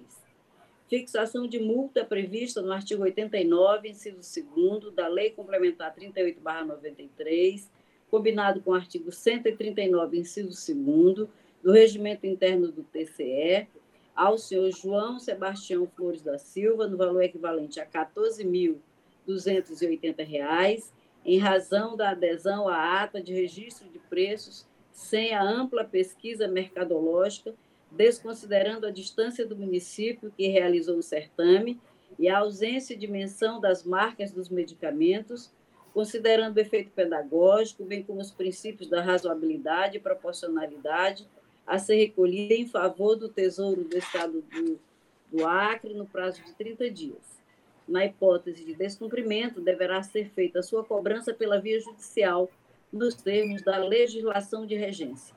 Fixação de multa, prevista no artigo 89, inciso 2 da Lei Complementar 38/93, combinado com o artigo 139, inciso 2 do Regimento Interno desta Corte, a senhora Terezinha Ribeiro Flores, no valor equivalente a R$ 3.570, pelo ateste de notas fiscais sem a devida adoção das providências necessárias para a conferência dos produtos entregues, considerando o efeito pedagógico, bem como os princípios da razoabilidade e proporcionalidade, a ser recolhida em favor do Tesouro do Estado do Acre em 30 dias. Na hipótese de descumprimento, sua cobrança será pela via judicial nos termos da legislação de regência. Recomendação ao atual prefeito municipal de Tatiolândia que antes de aderir à ata de registro de preços, observe o decidido por esta Corte de Contas no Acórdão 6.407 de 2009, proferido nos autos da consulta 13.230 de 2009-40, especialmente a necessidade de se promover ampla pesquisa mercadológica e comprovar a vantagem real que a administração pública terá ao não realizar procedimento licitatório. No caso de adesão à ata de registro de preços, cujo objeto seja o fornecimento de medicamentos, que também seja observada a marca dos produtos oferecidos, de modo a apurar melhor a vantajosidade para a unidade. Cientificação do Ministério Público do Estado do Acre acerca do apurado e, após as formalidades de estilo, remessa dos autos ao arquivo. É como voto, senhor presidente, senhoras e senhores conselheiros. Obrigado, nobre conselheira. Em votação, conselheiro Valmir Ribeiro.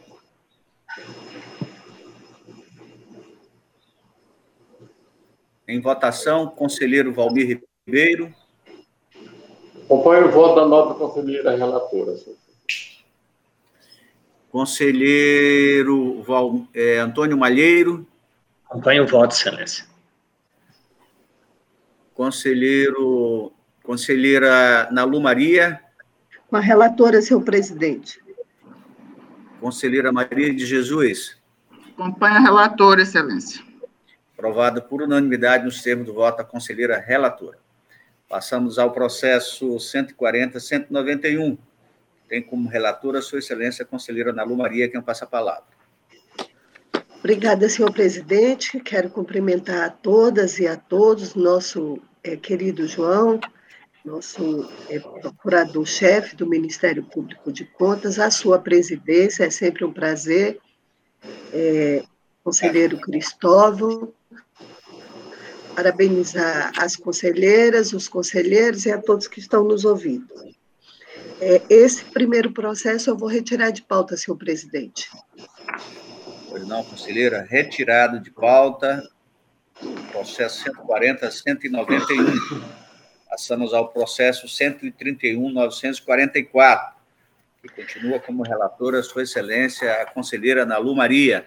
Obrigada, senhor presidente. Trato os autos da prestação de conta da Câmara Municipal de Capixaba, exercício 2018, tendo como responsável o senhor Mauristélio Tessinari, de Souza, presidente à época enviado a esse Tribunal de Conta para julgamento das contas conforme estabelece o artigo 71, inciso 2 da Constituição Federal, artigo 61, inciso 2 da Estadual e 36, inciso 1 da Lei Complementar Estadual 38 e artigo 6 inciso 3 do Regimento Interno.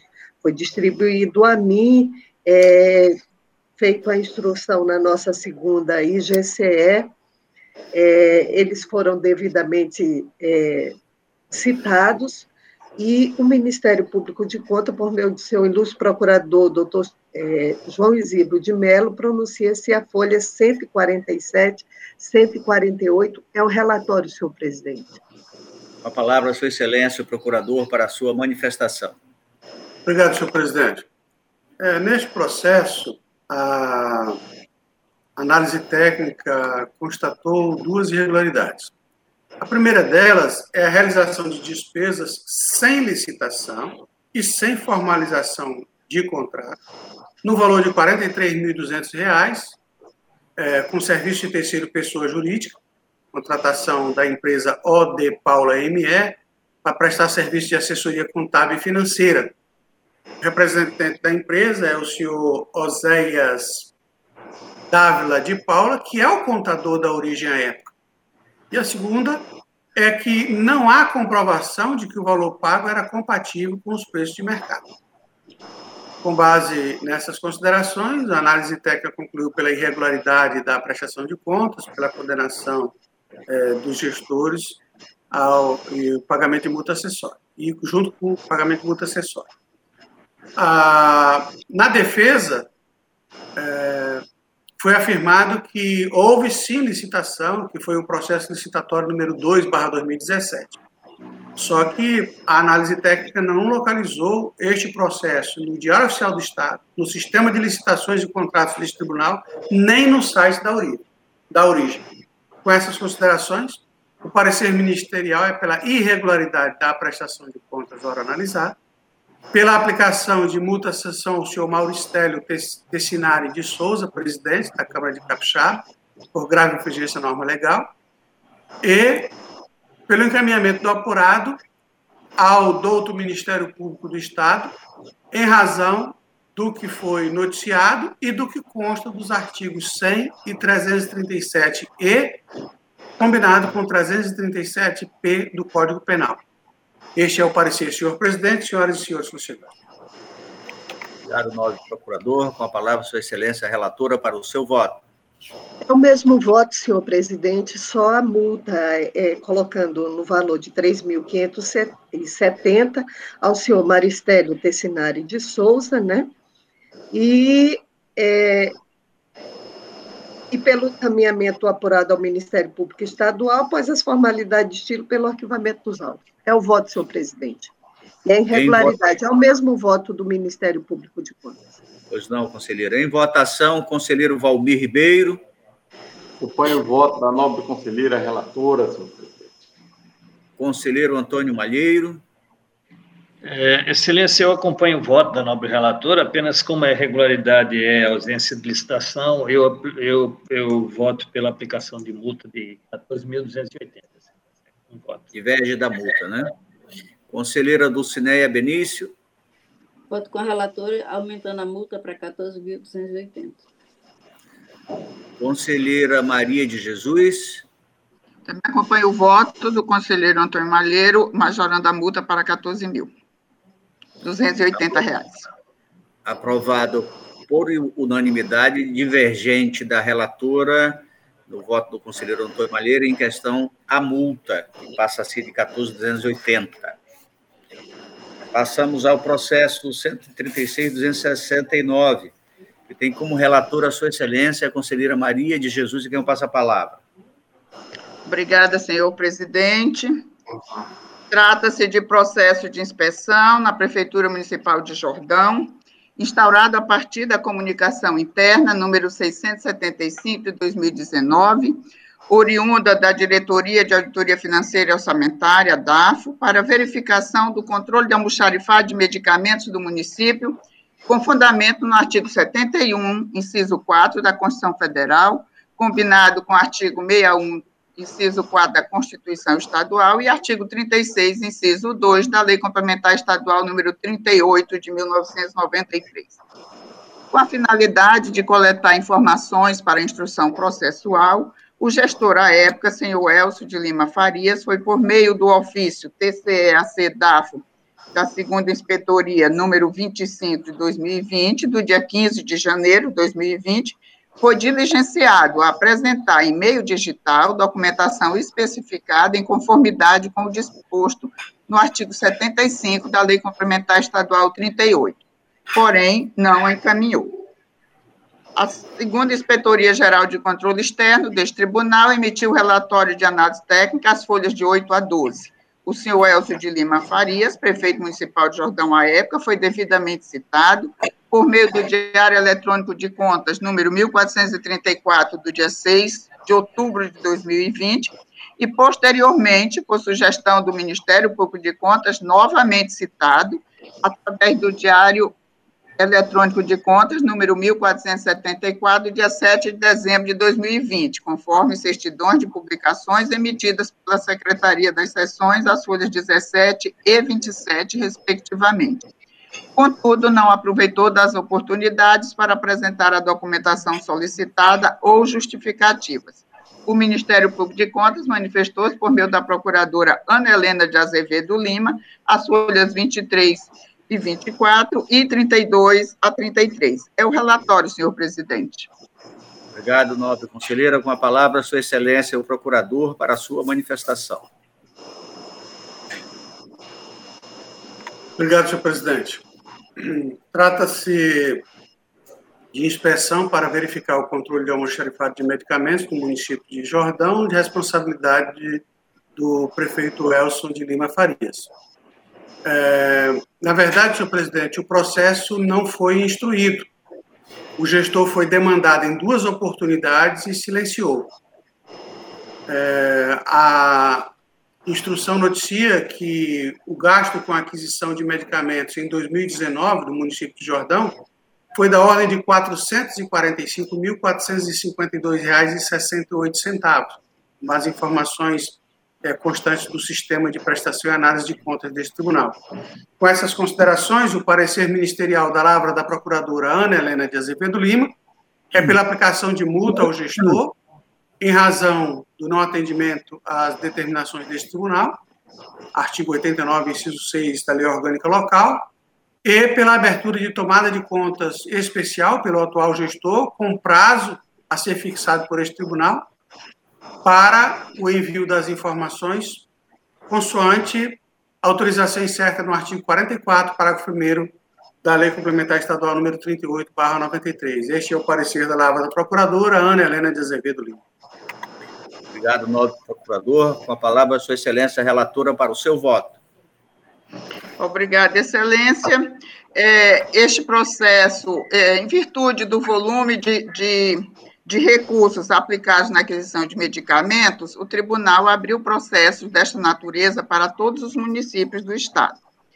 E neste, em particular, inicialmente, no intuito de embasar a instrução processual, o senhor Elcio de Lima Farias, prefeito municipal de Jordão à época, foi diligenciado a apresentar alguns documentos, porém não os apresentou, caracterizando assim o descumprimento do artigo 75 da Lei Complementar Estadual número 38, que diz: nenhum processo, documento ou informação poderá ser sonegado ao tribunal em suas inspeções ou auditorias sob qualquer pretexto.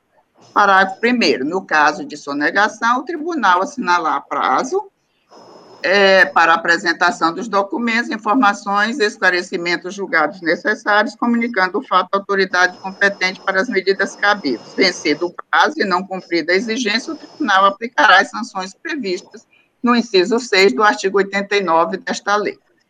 Diante disso, em consulta ao sistema informatizado de prestação e análise de contas, verificou-se que, no exercício de 2019, o Fundo Municipal de Saúde do Jordão executou como despesa total R$ 4.337.242,24, sendo que deste valor, 10,27%, isto é, R$ 445.452,68, correspondem à aquisição de medicamentos.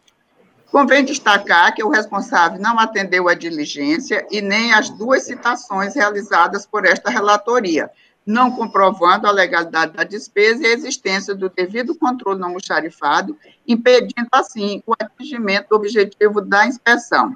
Desta forma, voto pela condenação do senhor Elcio de Lima Farias, prefeito municipal de Jordão à época, com fulcro nos artigos 36, inciso 7 e 54, caput da Lei Complementar número 38, a devolver aos cofres municipais o valor de R$ 445.452,68, acrescidos de multa de 10%, nos termos do artigo 89, inciso 4 da Lei Complementar Estadual número 38, para recolhimento no prazo de 30 dias, após a notificação deste, em razão dos gastos sem a devida comprovação da finalidade pública.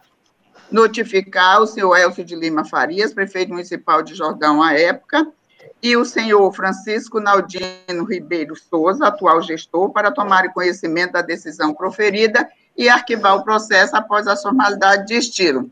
É como voto, senhor presidente, senhoras e senhores conselheiros. Em votação, conselheiro Valmir Ribeiro. Acompanho o voto, senhor presidente. Conselheiro Antônio Malheiro. Excelência, acompanho o voto e elogiando a nobre relatora.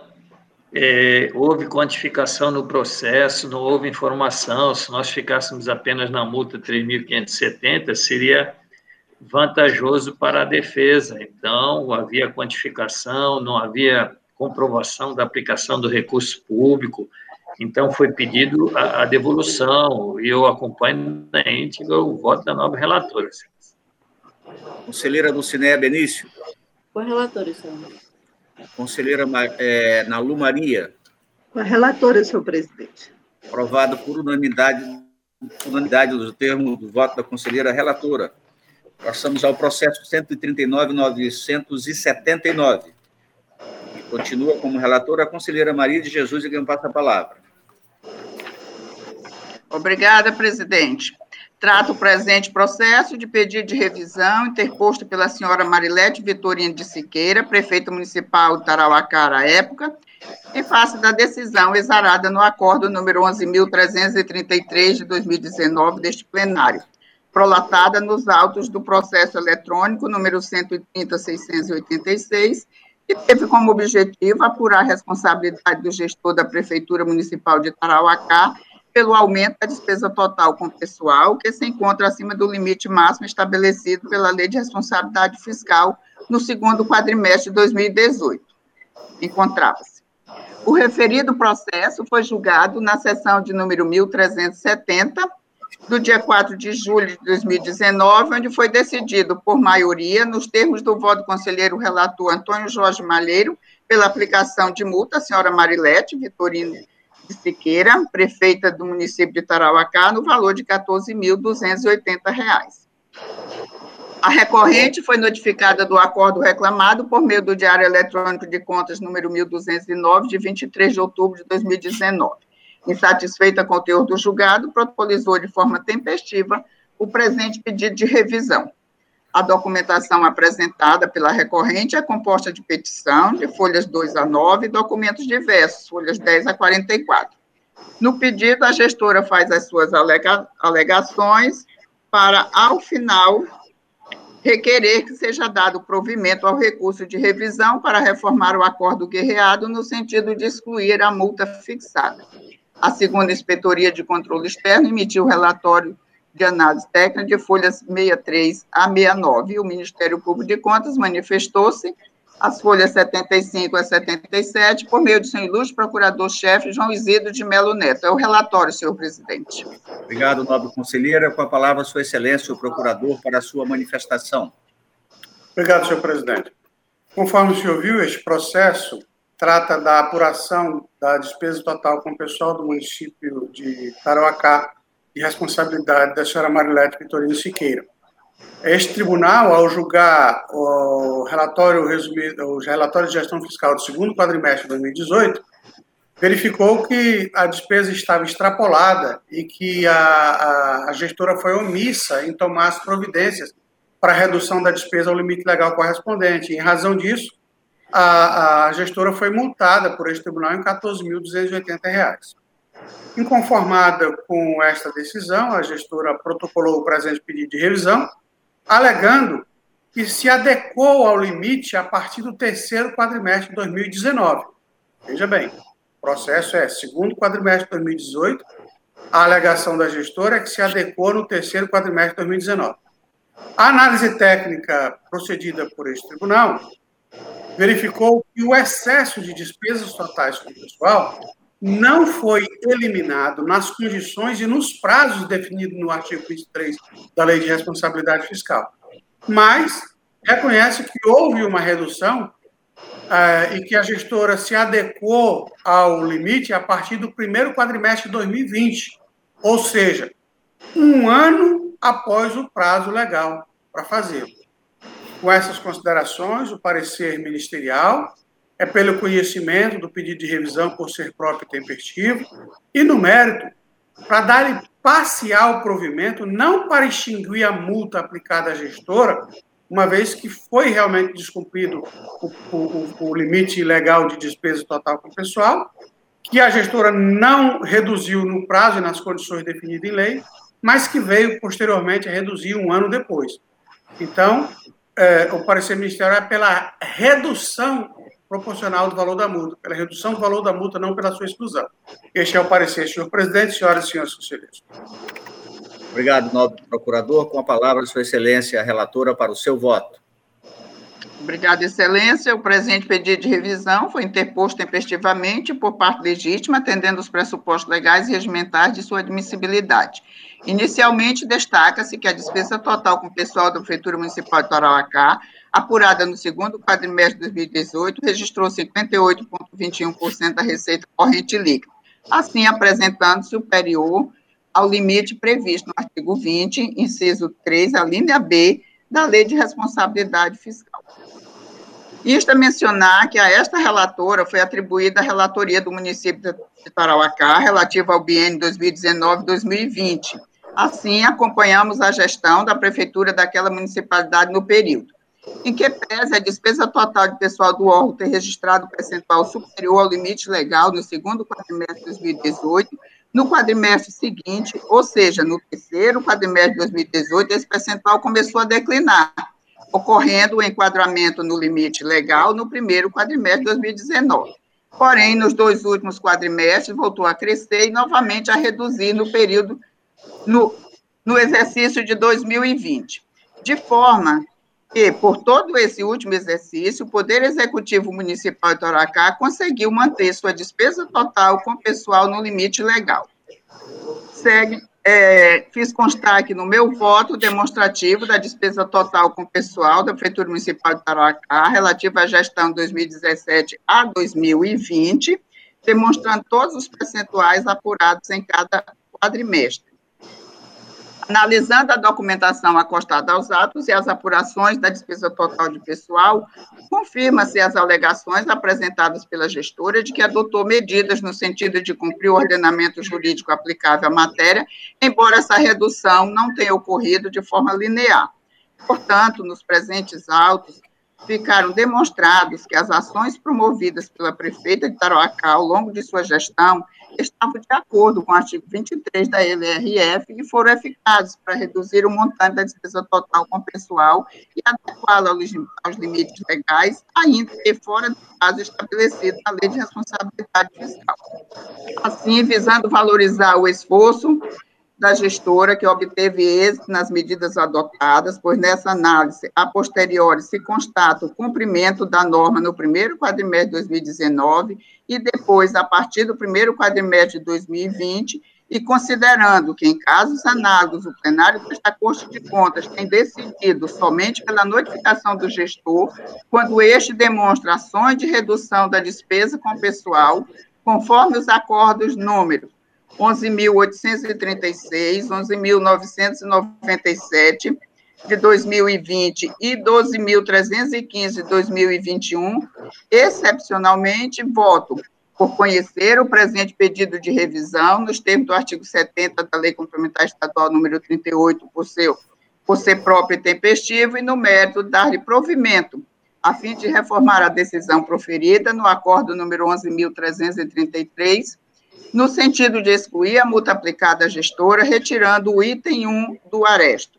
Notificar a senhora Marilete Vitorino de Siqueira, prefeita municipal de Taracá, época, bem como de sua procuradora Ana Paula de Oliveira Cardoso, para tomarem conhecimento da decisão proferida. Encaminhar a cópia da decisão à Câmara Municipal de Taracá e à Diretoria de Auditoria Financeira e Orçamentária para conhecimento. E arquivar o processo após a formalidade de estilo. É como voto, senhor presidente, senhoras e senhores conselheiros.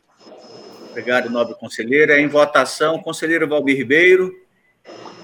Acompanho o voto, senhor presidente. Conselheiro Antônio Malheiro. Acompanho o voto, excelência. Conselheira Dulcinéia Benício. Relatora, excelência. Conselheira Nalu Maria. Relatora, senhor presidente. Aprovado por unanimidade no termo do voto da conselheira relatora. relatora. É, encerrada a pauta, não há mais processo a ser julgado nessa sessão.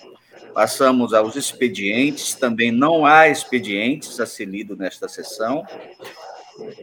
Passamos às comunicações.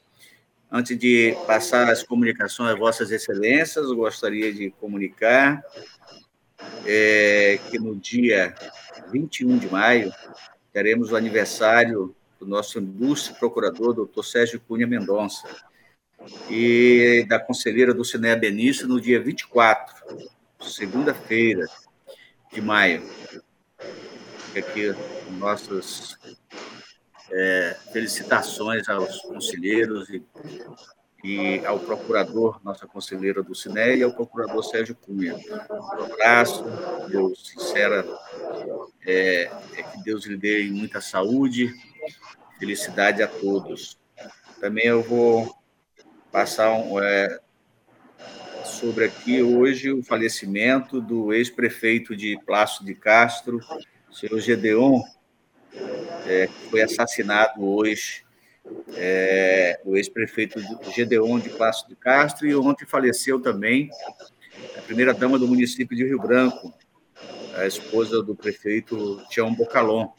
Fica o nosso sentimentos, a família é, enlutada, que Deus os, é, nos acolha no reino celestial aos dois falecidos. É, com a palavra, Sua Excelência, o procurador, doutor João Egido de Melo Neto, suas comunicações. Obrigado, senhor presidente. Apenas para é, aderir à manifestação pretérita de Vossa Excelência com relação ao transcurso das datas natalícias do procurador Sérgio Cunha Mendonça e da conselheira do Cine Benício Araújo, é, que ocorrerão amanhã, dia 21, para o doutor Sérgio, e 24, a, a conselheira do Cine. É, Desejando-lhe é, o nosso fraternal abraço e votos de felicidade, longevidade, saúde, paz, harmonia, amor, juntamente com é, todos os seus familiares é, e também me solidarizar com as famílias e os amigos é, é, das pessoas falecidas que Vossa Excelência acaba de, de nominar. Nada mais a comunicar, senhor presidente. Obrigado, novo procurador. Conselheiro Valmir Ribeiro. Obrigado, senhor presidente. Da mesma forma, eu quero é, parabenizar, inicialmente, os nossos queridos é, aniversariantes, dizer que pedimos a Deus que mantenha-os com todo o amor, todo o carinho que eles vêm mantendo até hoje, que eles continuem sendo essas pessoas amáveis, maravilhosas, é, pessoas de Deus que realmente são meus parabéns à doutora Dulcineia, ao doutor Sérgio, que sejam é, muito felizes, Deus os abençoe mais e mais e mais. E também, senhor presidente, quero me solidarizar com o nosso prefeito do município de Rio Branco, Sebastião Bucalon, pela passagem ou seja, pelo falecimento da senhora sua esposa, é, que Deus a tenha e conforte a família. Realmente é, fico muito triste, porque sei do amor, do carinho que o nosso prefeito tem com os seus familiares. E a sua esposa era tudo para ele, mas que Deus a conforte, ou o conforte. E quero também é, dar os meus sentimentos à família, familiar do senhor Gedeon Souza Barros, ex-prefeito de Plás de Castro, falecido no dia de hoje, e lamentavelmente, acontece essa morte prematura, mas que Deus a tenha também no reino celestial. E conforte todos os familiares. Para isso, senhor prefeito, senhor presidente, tínhamos para hoje.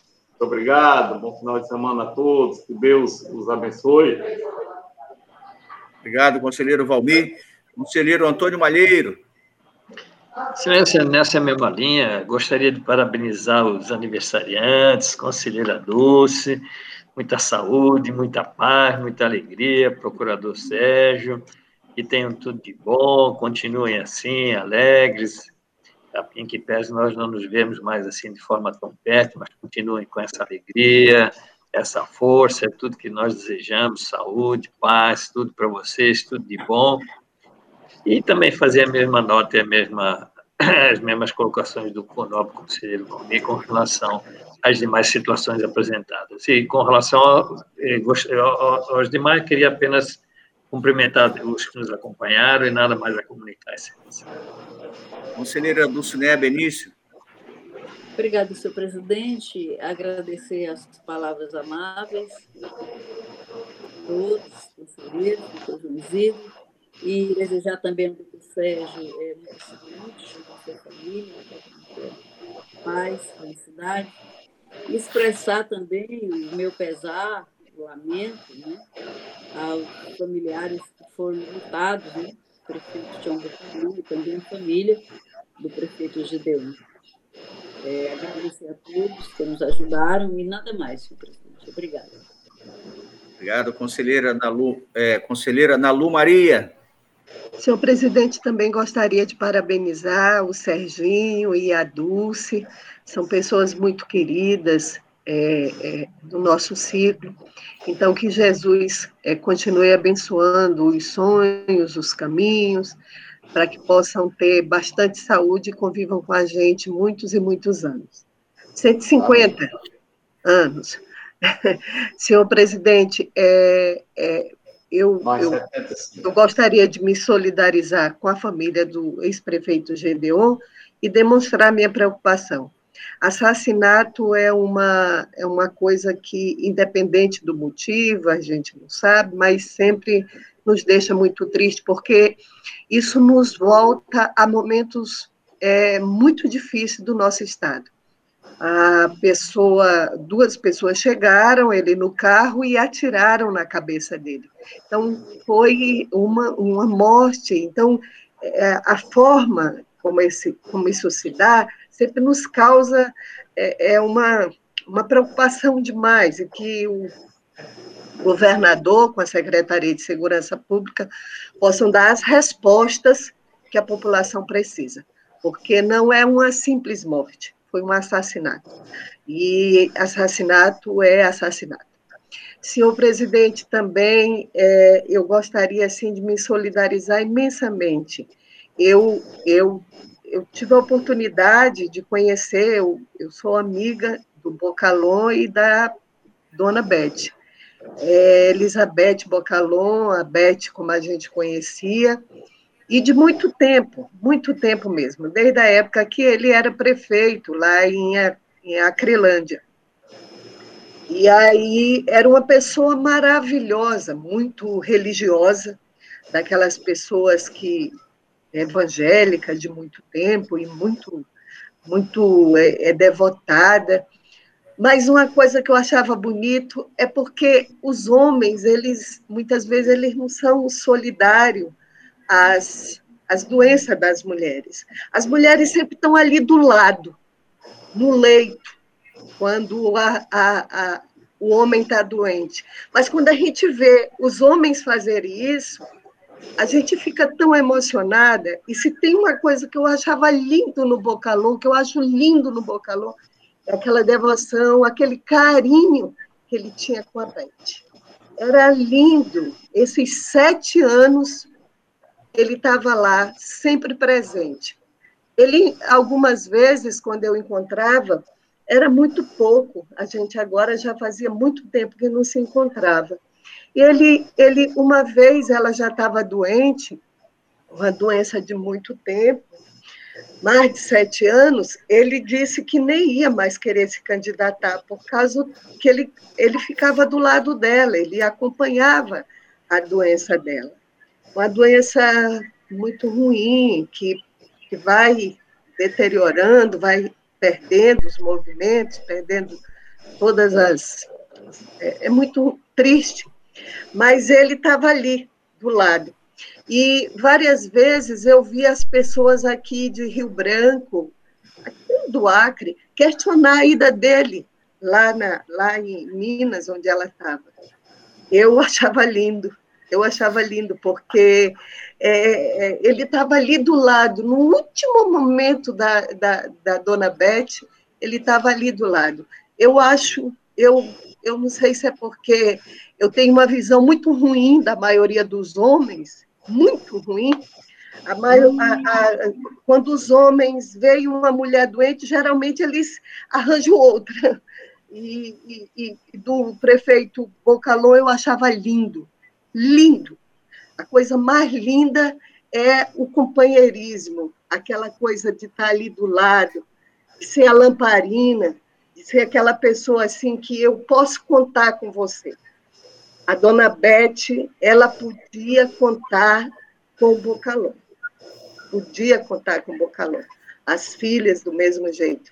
Então, eu, particularmente, eu, acho, eu achava sempre isso lindo e quero é, expor publicamente isso, minha solidariedade, é, meu respeito ao, ao Bocalon, ao marido, ao pai, Bocalon, é, é, que em todos os momentos teve ali do lado de sua esposa. Então, eu queria demonstrar esse sentimento que, infelizmente, eu não vejo na maioria dos homens. Obrigado, conselheira Nalu. Conselheira Maria de Jesus. Obrigada, Excelência. Eu me alio a todas as manifestações que já foram feitas aí com relação as condolências ao nosso prefeito e também à família do ex-prefeito Gedeon Adplácido de Castro.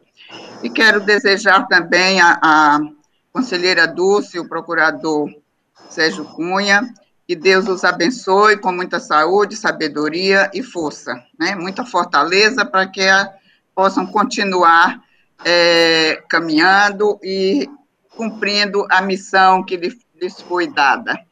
Nada mais a comunicar, Excelência. Obrigado, conselheira Maria de Jesus. É, não havendo mais a, a, a tratar, eu agradeço a todos, o excelência procurador, os conselheiros, as conselheiras, as pessoas que nos assistem pelo YouTube, aquelas que nos estão, nos estão ouvindo pelo nossa rádio web aqueles que trabalharam nesta sessão, nossa secretária Érica aqui presente, a todos que fizeram dessa, dessa sessão acontecer hoje. Então, eu agradeço a todos, é, desejando a todos um bom final de semana, e não havendo mais nada a se tratar, encerra a presente sessão e convoca, convoco outra para dia e hora regimental. Encerrada a presente sessão.